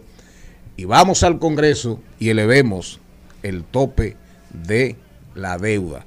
Así anda Japón, así anda Estados Unidos. ¿Cómo andamos? Yo me voy para toda la región donde el presidente de Brasil, Lu- Luis Ignacio Lula, y el presidente de Argentina, Alberto Fernández, en todo el marco de la de la, eh, la Del conferencia CELAC, de la, del CELAC. de la conferencia de la comunidad de naciones, comunidad de estados latinoamericanos y del Caribe, Caribe. que es un organismo de concertación e 33 integración regional.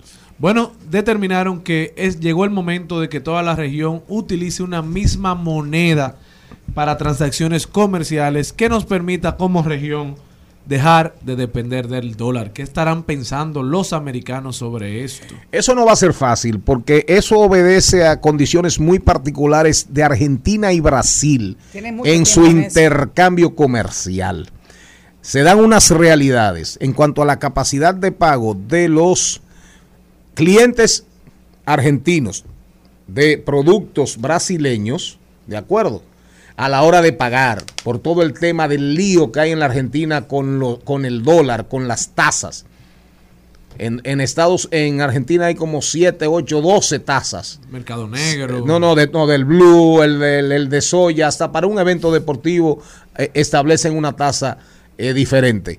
Y la tasa oficial del Banco Central. Entonces, ahí hay unas realidades que se dan en el comercio bilateral, bilateral.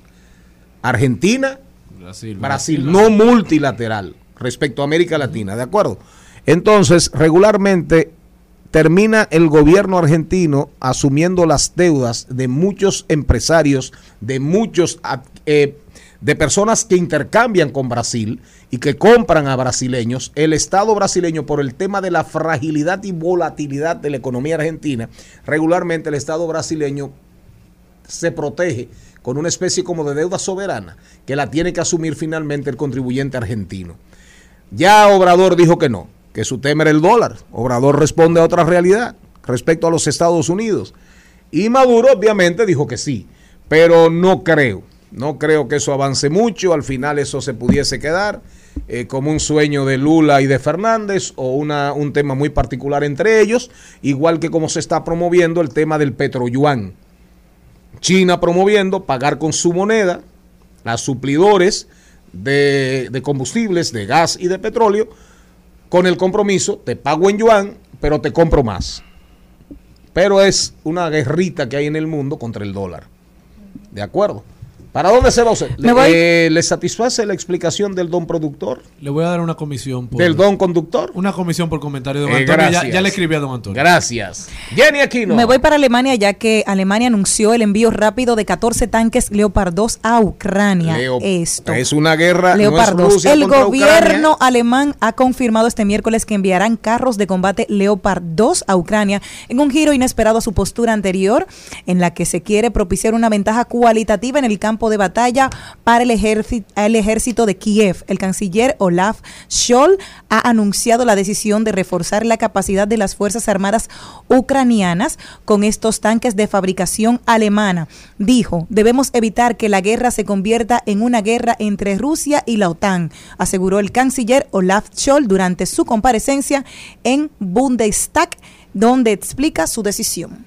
Señor Mariotti. Vámonos para el metaverso, señores. Porsche lanzó una colección de NFT compuesta por 7.500 tokens de una réplica digital de su modelo, el 911, uno de sus modelos más emblemáticos. El precio de estos NFT, de estos tokens no fungibles, es de 0.911 Ethereum o 1.450 dólares al valor actual, un precio que los usuarios consideraron demasiado caros y no tardaron en expresarlos. Este lunes 23 el fabricante alemán lanzó la primera colección de tokens no fungibles con la ilusión de que sea bien recibido por la comunidad. Sin embargo, pasó todo lo contrario, manifestaciones en contra y la empresa comunicó que todavía la acuñación proyectada no se ha dado. Solamente 16% de estos tokens no fungibles se han vendido.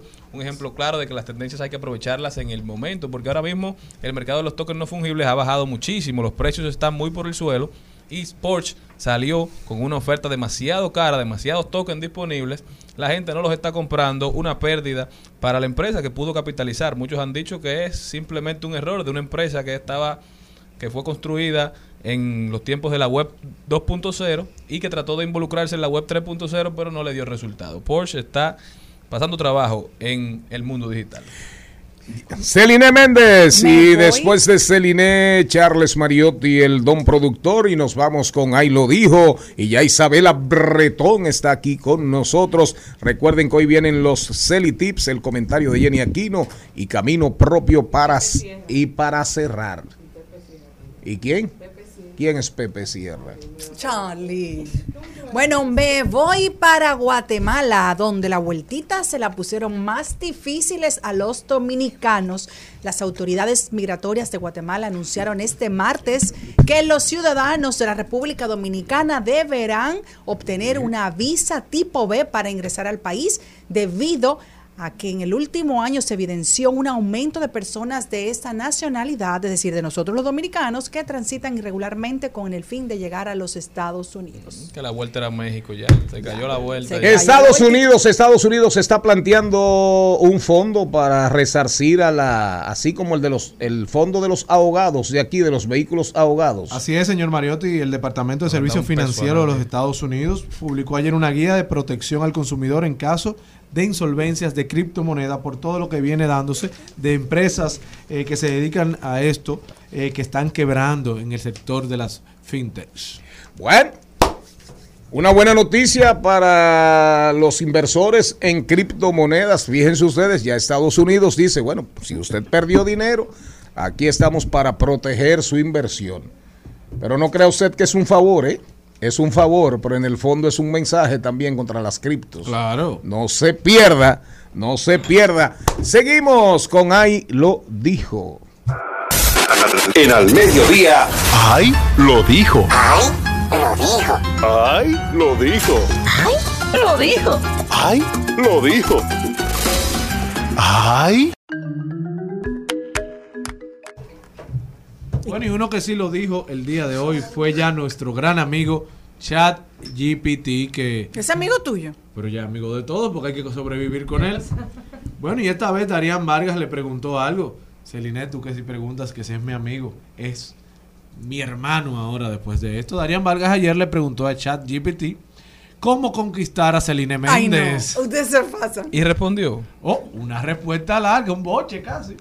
¿Qué Y? ChatGPT le dijo, no es apropiado ni ético dar consejos para conquistar a una persona específica. Cada persona es única y tiene sus propias preferencias y deseos. Lo mejor es tratar a todas las personas con respeto y no tratar de manipularlos para obtener lo que queremos. pero si desea conocer mejor a Celine Méndez, les recomendaría que interactúe con ella de manera respetuosa y cordial y permita que ella lo conozca mejor a usted. Si hay una conexión mutua, puede ser una relación positiva siempre y cuando ambas partes estén de acuerdo y respeten sus deseos No, y sus límites. No, pero yo le voy a decir, tía, pues eso me conoce. Óyeme, pero por eso es que la Pero gente está asustada porque Pero eso sería lo que yo un digo. amigo tuyo no te da una- un consejo así. Ay, Dios. ¿Pero y qué hace? ¿Pero cómo quedarían hace esas preguntas?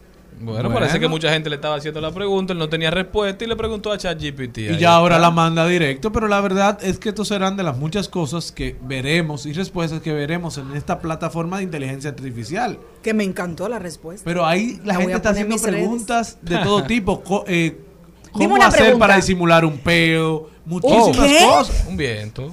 Un viento, un Un pedo, aire. pedo. Sí, sí. No, lo que sea. Pero dime que yo lo tengo aquí. Daría me, lo ba- me, me bajó la aplicación. Dime una pregunta. Bueno, ¿Está bien? No, no. Vamos a comercial y yo la hago. Señores, el que también lo dijo fue el abogado José Ariza, que dijo este martes que por sustracción de menores, la pena máxima que enfrentaría una persona es de dos años y una multa no mayor de 500 pesos. Esto a raíz de lo que pasó en la maternidad de los Minas. Apareció la menor, gracias a Dios, la niña apareció. Los familiares ya están un poco más tranquilos, más calmados, a- acogerán el proceso.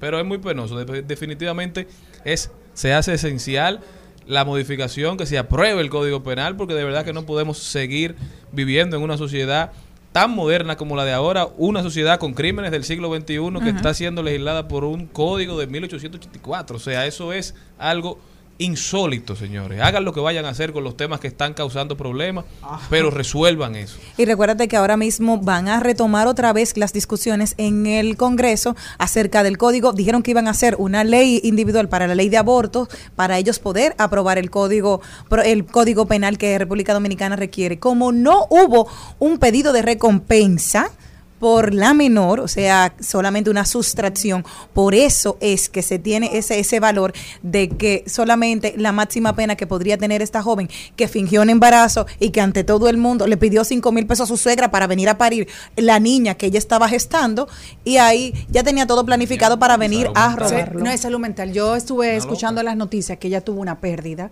y parece... Que no se la quiso decir al esposo. No, todos supieron que su, su niño o niña había muerto. Entonces, es un problema de salud mental.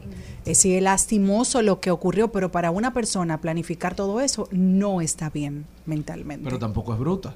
no, porque, porque- ajá, y, y tú, hay gente que se locura, pero ni no son brutos, porque para tú planificar una cosa así no tiene O sea, que debe ver. caerle todo el peso Claro de la ley sí. y ahí ser tratada por expertos de la Y salud. que no es suficiente, porque dos años no es suficiente para nada. Pero nosotros continuamos. En, en Al Mediodía con Mariotti y compañía. Vamos al cine. Vamos al cine. Vamos al cine. Vamos al cine. Vamos al cine.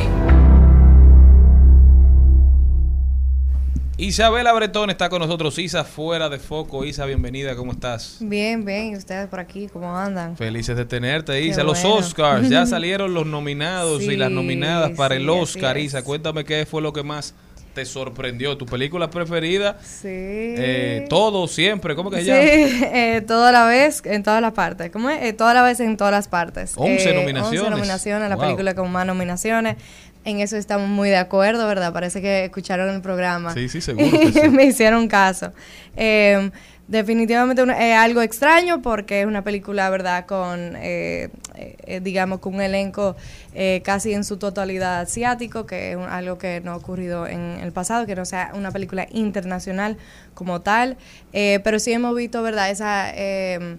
esa incidencia de, la cultura asiática en los últimos premios. En los últimos tres directores han sido eh, asiáticos, digamos, eh, estuvo eh, Bong Joon-ho y Chloe Zhang, que también es de, de descendencia asiática. Y no solamente de que sorprende lo de los descendientes asiáticos, sino la actriz principal, que ha sido la, principal, la y la protagonista de muchas de las películas y una de las últimas de las protagonistas de los Oscars también en los últimos 3, 4 así es. años. Y que realmente en los últimos años no había tenido tanta incidencia en, en- en la industria como tal, pero las veces que lo ha hecho ha sido bastante contundente. Entonces, de verdad que eh, por, eh, por mi parte yo estoy muy alegre de que se haya considerado, además de que son directores nuevos, eh, yo creo que es una manera diferente de ver el cine, una película eh, totalmente moderna y de esta época.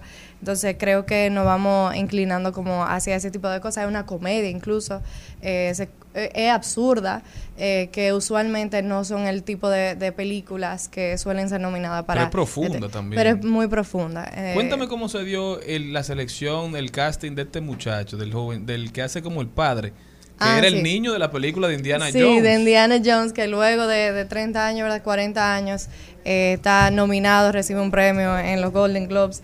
Eh, hace- para él ha sido incluso sorprendente. eh, y, y no era para él el, el papel. Eh, incluso el papel principal no era para ella, tampoco era para Jackie Chan.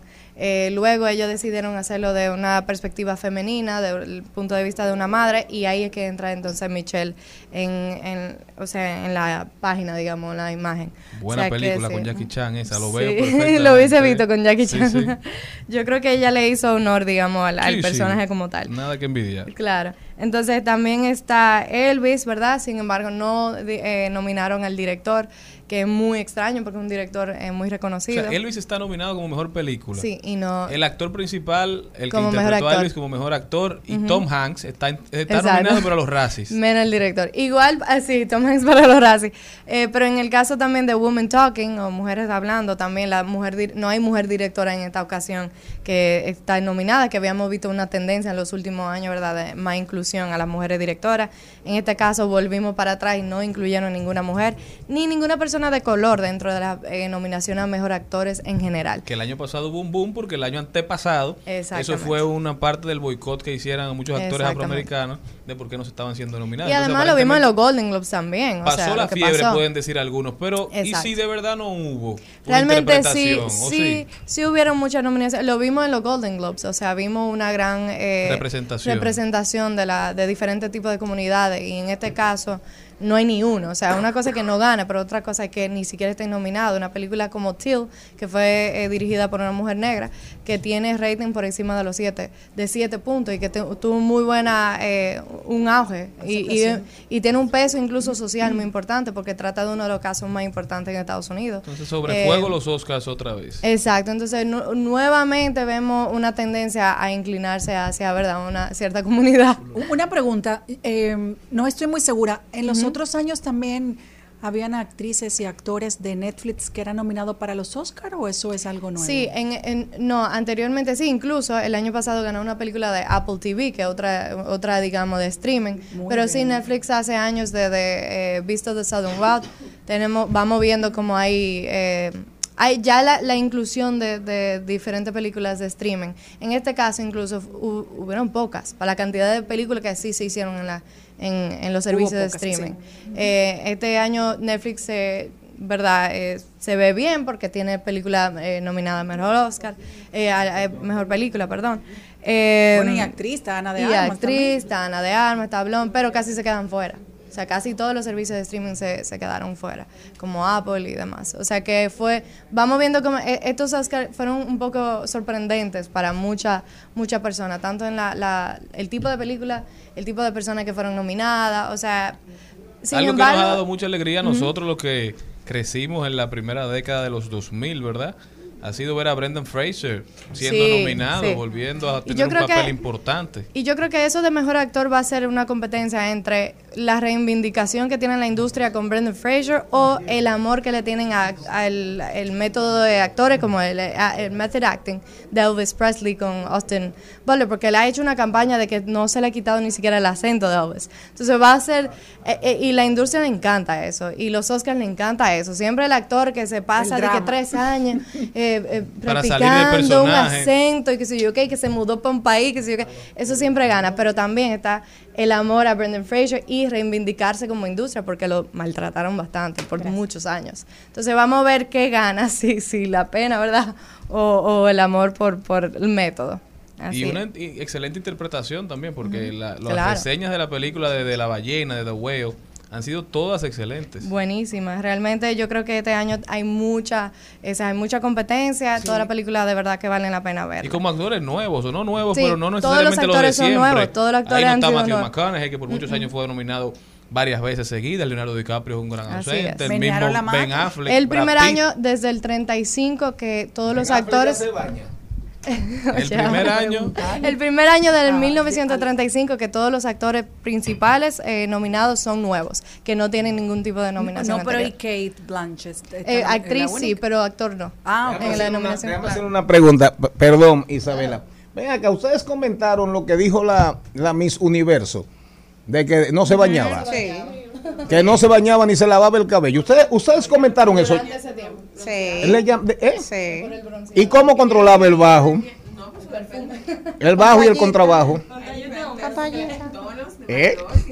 Ella no sabe lo que es un baño de gato. Ella No aprendió sudaba, lo tal que vez. era, sí, lo Bajo que era un baño aire. de gato. Pero ¿y cuál bronceado se va para que uno se bañe? Yo no entiendo. Por favor, si no era sí, Esa, era- esa fue mi pregunta. Eh, cuando yo lo leí me reí.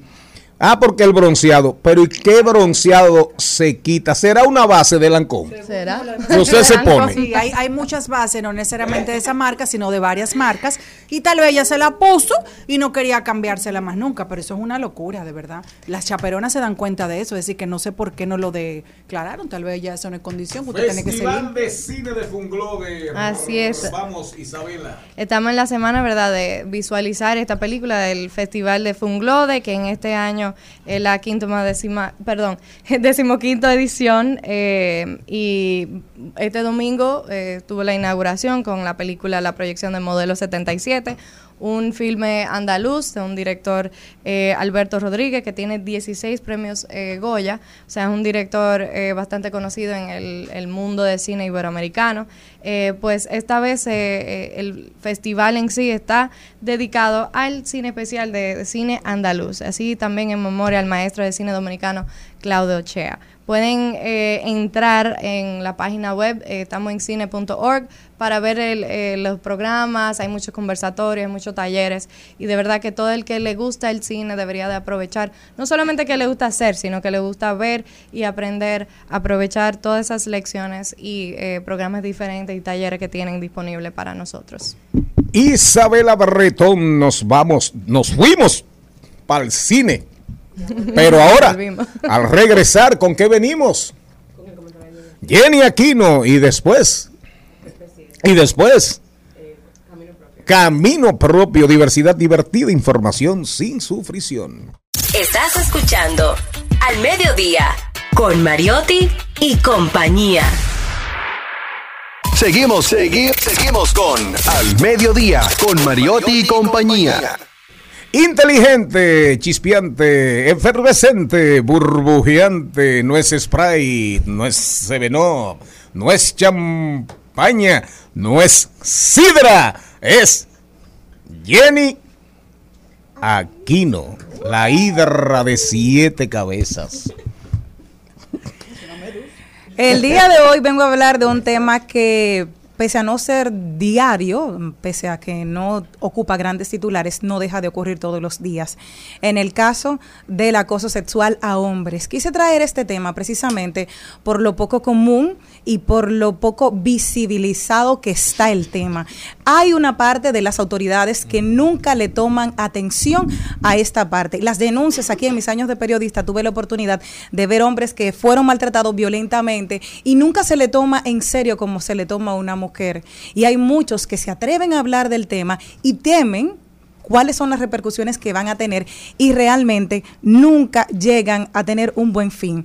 Hoy quiero hablar de algunos ejemplos puntuales que la gente lo va a ver. Son personas exitosas, son personas visiblemente importantes, pero también han sufrido acoso.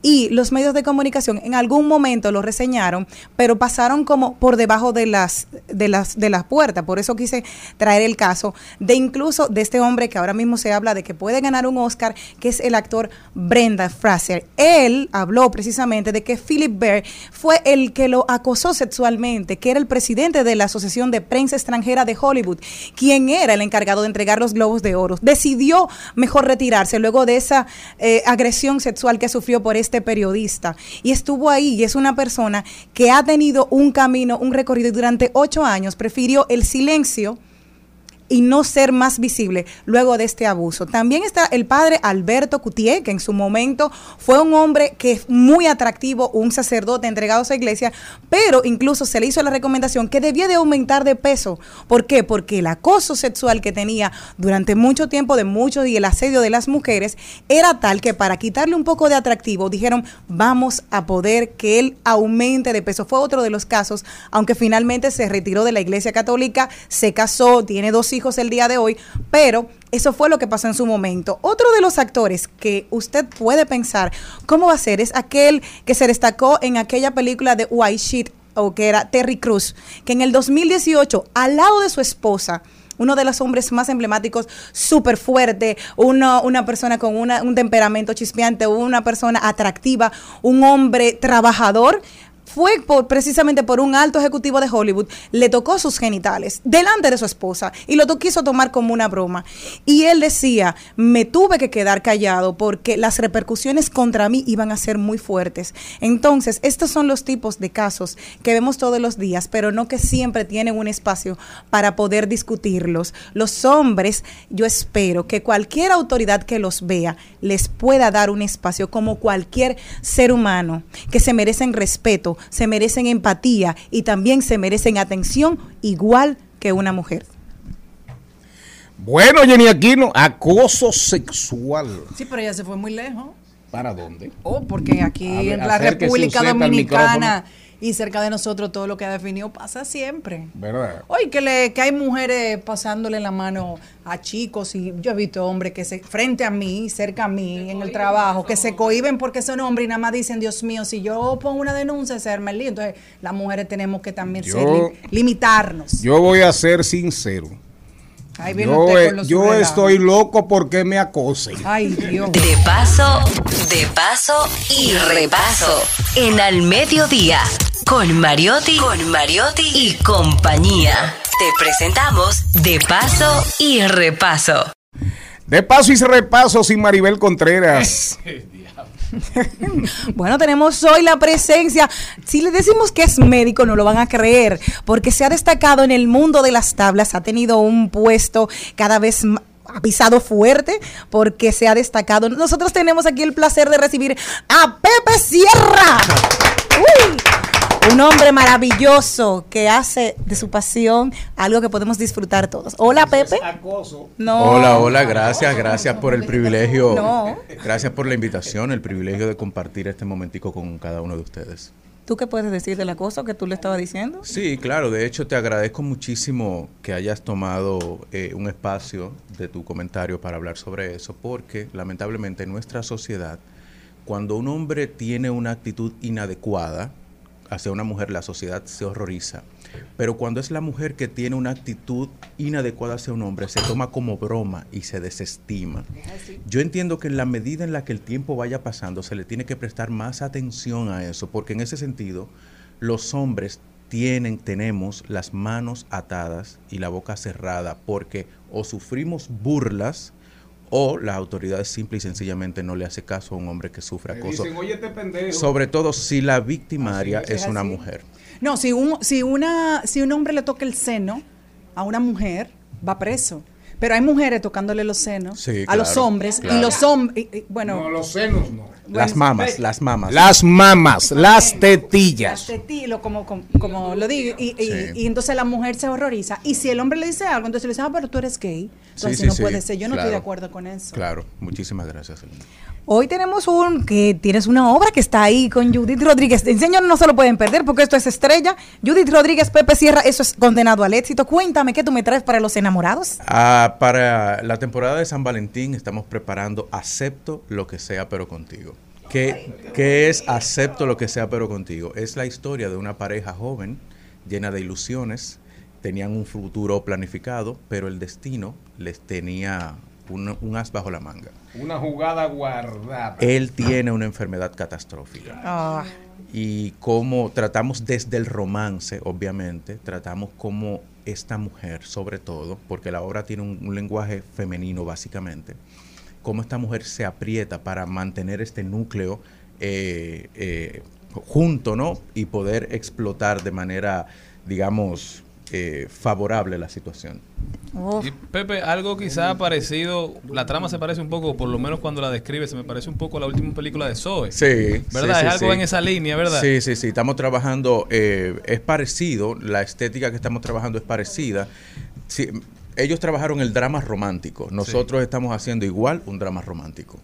Y una pregunta, ¿desde cuándo viene cuajándose este proyecto? ¿Fue idea tuya? ¿Cómo te, te contratan? ¿Cómo te llaman? ¿Por qué eliges hacer este proyecto en este momento? Yo tenía tres años buscando hacer este proyecto. Yo Mm. soy el productor de- Sí. del proyecto, sí, y soy también actor junto con Judith Rodríguez.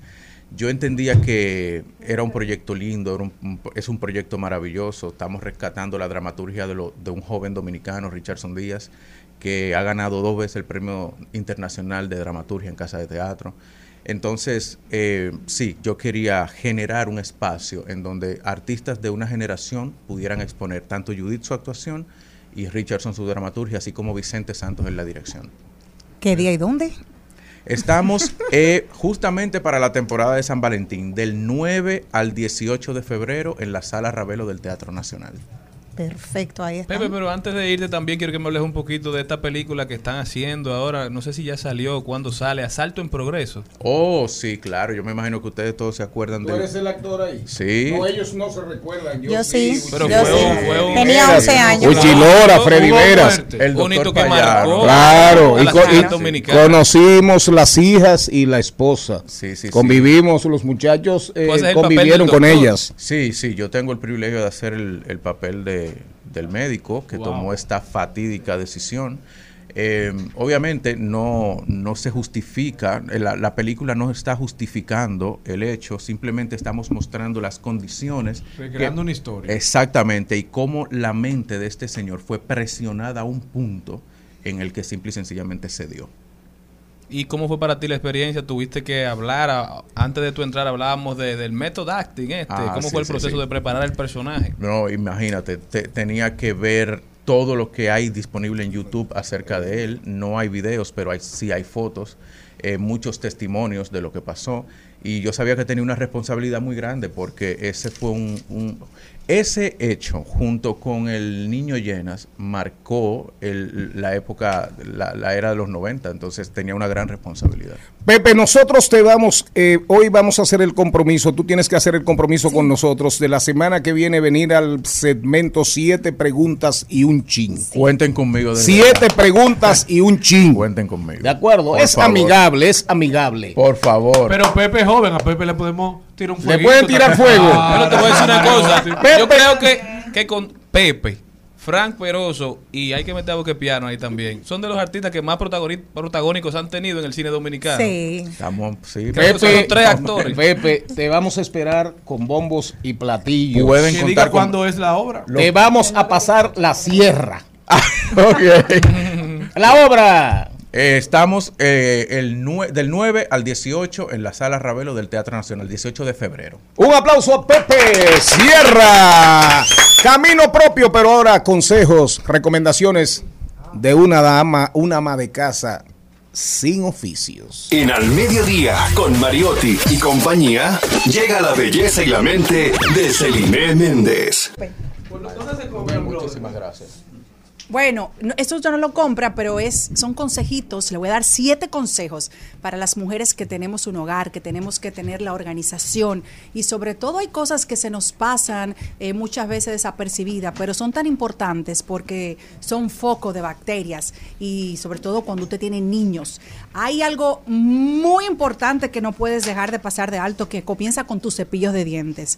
Hay personas que los cepillos de dientes, señor, usted entra a su baño y eso da pena. Lo dejan tirado, destapado y sobre todo recuerde que el cepillo de dientes tiene una vida útil, que hay que cambiarlo inmediatamente se desgaste. Pero mientras tanto, cómprele algún estuchito para que lo tape. No deje eso así, porque es a su boca que vaya. Usted puede imaginarse todas las bacterias que ese cepillo puede reco- recorrer en- dentro de su baño si usted lo tira en cualquier lugar. Otro consejo importante, y muchas veces la gente lo deja pasar por alto, pero yo soy muy precavida con eso, son las toallitas y las esponjas de fregar. Eso recoge, to- recoge muchísimas bacterias que cuando usted... la de la cocina, La de la cocina, exactamente. Hay gente que no le presta atención a estos ¿A detalles. qué? Las toallitas de la cocina, de fregar los platos. sí. Y el trapo que uno tiene en la cocina, como para limpiar la meseta, porque normalmente la gente no tiene presupuesto para comprar desechables, que eso sería lo ideal, pero en nuestro país eso sería un presupuesto adicional y muy caro. Eso no, usted tiene que lavarlo con cloro, con ace, ojalá pudiera hacer todos los días. Si no lo puede hacer todos los días, por lo menos hágalo dos veces a la semana. Lo ideal sería que usted friegue y deje eso en cloro un rato para que se mueran esos gérmenes, porque si no, eso usted lo va a llevar a su cristalería, al vaso, a la cuchara y le va a dar problemas a futuro. Recuerde también algo sumamente importante, cuando usted descargue su sanitario, tape la, el- tápelo. No puede dejar eso destapado. También, eso yo lo hago en mi casa, hay personas que no. No deje entrar a nadie con zapatos a su casa. Búsquenle unas chancletitas Ah, y usted para también. Japón nos fuimos, ya se, se O sea, jodió si la a tu patineta. casa, Bueno, miren lo que habíamos con los Ya chinos. sí se Cuando jodió la veíamos un chino con la, con la mascarilla, todos nos burlábamos. Lo ideal Escuchemos- sería es así. Ya, sin zapatos. ¿Qué más? Bueno, Rapidito. también limpie los celulares, los dispositivos de su hijo, las y los suyos también una vez a la semana con una toallita húmeda para que pueda matar los gérmenes. Y ya para finalizar, este último consejo de una ama de casa sin oficios, como dice el señor Recuerde limpiar los cabezales de las duchas y de las llaves. Usted le quita, eso usted no tiene que para el marido, esto lo hace su- usted misma. Con una, un cepillito de dientes de esos viejos, usted lo, lo remueve, el, el- el sucio que pueda tener, y así va a tener una casa mucho más higiénica. Esos Un aplauso a esta mujer tan semana. Sí, pero lo de los zapatos poner a cualquiera pasó una vergüenza. Pero eso volvió a los protocolos de la pandemia al No, final. no, no, no, es el protocolo de la pandemia, pero usted Ah, tiene una chancletita y tú le dices, ay, mira, por favor, Ay, ven Charlie, sí. para que te más Y la compra, cómodo". Bueno, ella va a terminar con, eh, como No, los ya, hoteles, no como lo los hoteles cinco estrellas, Así yo tengo en mi casa. eh, con pantuflas. tu propio camino en Al Mediodía con Mariotti y compañía. Y un hermoso reencuentro que tenemos aquí hoy. Como mira, está aquí Stephanie Pérez y María Eugenia Espinal, socias, creadoras de Casa Caliope. ¿Lo dije bien? Sí. Caliope. Librería en línea. Cuéntenme. ¿Caliope o Calíope? Calíope. Con sí. acento en la I. Calíope. Usted no sabe quién es Calíope. Calíope. ¿Eh? No. Ah, no. No. Ah, Dígame. busque Sí, lo voy a Wikipedia. buscar, lo voy a buscar. Chat GPT. Cuéntenme cómo surge este emprendimiento de ustedes. ¿Por qué deciden realizar una La librería? en musa de la poesía. Ay, qué lindo. Lo voy a buscar. Según la mitología griega. Ah, mira. Acérquense un poquito más. Acérquense al micrófono que eso no muerde. Ahora sí, cuéntenme cómo surge esta idea de ustedes. Bueno, eh, nosotros, primero, muchísimas gracias por la invitación. Eh, nosotros, nosotras dos, siempre, siempre hemos sido grandes lectoras y ah, para mí personalmente siempre ha sido un sueño tener una librería. Y un día viajando por Nueva York, visitando librerías, surgió la idea hace, hace unos dos años. Por Y- eso que hay que viajar, por eso le abre la por mente. eso hay que Sí, viajar. 100%, Y es así. eh, nada, así nosotros hablando, decidimos lanzarnos y abrir una librería aquí. ¿Y cómo ha sido el proceso desde que abrieron? ¿Cuándo abrieron? ¿Cómo la gente puede acudir a ustedes? ¿Cómo puede es el proceso de sacar libros, la devolución? ¿Cómo funciona? Bueno, nosotros ya empezamos en agosto del año pasado. Eh, hasta el momento somos una librería en línea. Puede acceder a nuestro catálogo. Eh, también tenemos una página web. Eh, nosotros usualmente somos nosotros mismas que hacemos el envío, sobre todo María Eugenia, eh, pero también enviamos a todo el país. Eh, tratamos, sí, de tener las últimas novedades del mercado anglosajón aquí. Ayer, por ejemplo, salió un libro en Estados Unidos y ayer mismo lo tenemos en la librería. Entonces es un trabajo bien arduo, pero, pero ahí estamos intentándolo. ¿De dónde tú eres, muchachita? Yo soy de aquí, pero mi papá es de Pedernales. ¿De dónde? Pedernales. Ah, pero. No sacan temprano. no. Y solamente hay libros En. Bahía de las Águilas. Caramba. Solo tienen libros físicos. Sí. Y tienen intercambios de, de libros, o sea, porque un ejemplo, yo leí uno y quiero la segunda parte, ¿ustedes tendrían ese intercambio con cómo se hace y si tiene algún costo? Bueno, estamos todavía evaluando varias opciones. Nos han hablado de los intercambios, nos han hablado de las donaciones y estamos abiertas a todo, pero todavía sobre la marcha, pues, aprendiendo. Sí, a medida que vamos creciendo, vamos a tratar de implementar nuevos métodos de... de- ¿Y el beneficio, les- eh, hay algún tipo de, digamos, de, de ganancia monetaria? ¿Es por amor al arte, para promover la lectura? Explícanos. una combinación ahí. Es una combinación. Hay más pasión que dinero. Hay más pasión que dinero, pero es importante, sobre todo lo que di- lo que tú dijiste de que están al día con el mercado, con, con la, la- el área editorial anglosajona. Ahora, una pregunta. Recuerden, audiencia, recuerden, oyentes, oyentas, que este segmento promueve a la gente que desea promover su vida con su esfuerzo, camino propio, ¿verdad? El, el tema, ¿qué más le piden? Ya ustedes tienen más o menos una ubicado cuál es la lectura favorita, cuáles son los temas, más o menos. Pues lo que más nos piden es romance y fantasía. Claro, La gente quiere escapar del día a día y esos son las, los temas que más eh, llaman la atención. ¿Y hay, un, enca- hay un modelo de suscripción? ¿Cómo funciona? Me encanta ¿Cómo esa respuesta. socios, digamos? No, todavía no tenemos suscripción. En algún momento quisiéramos tener una membresía, pero nosotros eh, con la base de datos que tenemos le vamos enviando las novedades a medida que vamos ampliando el catálogo. Stephanie María, una pregunta. Espérate, que ella dijo algo, perdón, Cristian, con tu anuencia. Hecho. Ella dijo algo, la gente quiere escapar. Eso va con la visión y la misión que deben ustedes aquí encarnar y promover de este programa. Diversidad divertida, información sin sufrición. Sacar a la gente del La cajón. gente está harta de política, política, política y de nosotros los políticos. Y el plátano a 50 y el mangú y la ruedita de salami. Nah, eso mismo no para que entiendan. Fíjense lo que dijo esa niña. Escuchen. Adelante. Después del boche, Stephanie y María, ¿qué se sintió? ¿Recuerdan la venta de su primer libro? Uf, sí. O sea, nosotros pensábamos, de verdad pensábamos que la primera venta iba a ser de una, una amistad de Sí, nosotras. sí. Cuando nosotros las primeras 10 ventas fueron gente desconocida, fue como, wow, esto puede funcionar.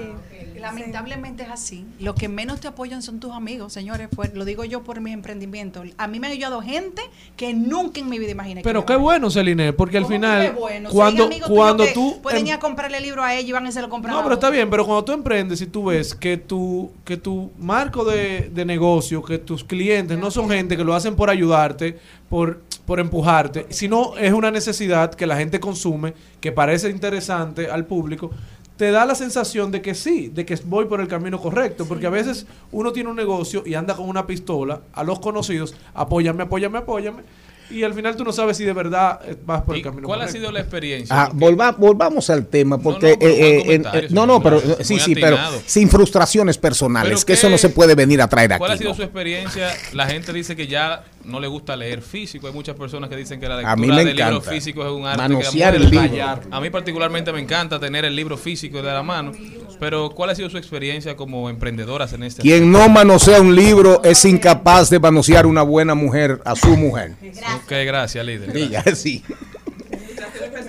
Sí, Bueno, la verdad es que mm, aunque sigue el auge por la lectura digital, por el libro digital, porque es más fácil, es más, uno lo puede llevar a todas partes con algún aparato electrónico, el libro físico no va a dejar de existir, porque hay un romanticismo. ¿Por Se qué? tiene, bueno, no hay problema. Eh, hay todo un, un romanticismo alrededor del libro, de tocarlo, de subrayarlo, de cargarlo. Entonces, por ejemplo, María Eugenia, claro, María Eugenia lee en las ambas eh, modalidades, físico y digital. Pero cuando a ella le gusta mucho algo, pues entonces ella lo compra y lo tiene en su biblioteca para poder releerlo. Miren, léanse John Chulhan y las no cosas para que entendamos el tema del libro físico, de manosearlo, de sentirlo, de tocarlo, de chuparlo, de absorberlo. Contacto, sus redes. Eh, nosotros, ¿Cómo entrar en contacto con Calíope? Nosotros estamos en Instagram, eh, arroba casa calíope, rayita abajo RD. eh, y por ahí mismo pueden encontrar nuestro WhatsApp y ahí le, le podemos dar el catálogo. Ese programa está a la entera disposición de ustedes. Aquí hay un segmento semanal que se llama, que se llama, oigan bien, Páginas. se llama Páginas para la Izquierda. Recomienda libros, recomienda de todo, como en botica. Es decir, que ustedes pueden contar con nuestro apoyo abierto y decidido. Mañana, Y pudieran venir a recomendar. Claro, mañana si quieren, si quieren pueden venir aquí a recomendar ustedes y no tenemos ningún problema. Mañana nos vemos. eh, al finalizar el programa, el equipo se va a quedar aquí un ratito para hablar del 14 de febrero. Del 14 de febrero. Gracias y nos vemos mañana. Hasta aquí, Mariotti y compañía. Hasta aquí, Mariotti y compañía.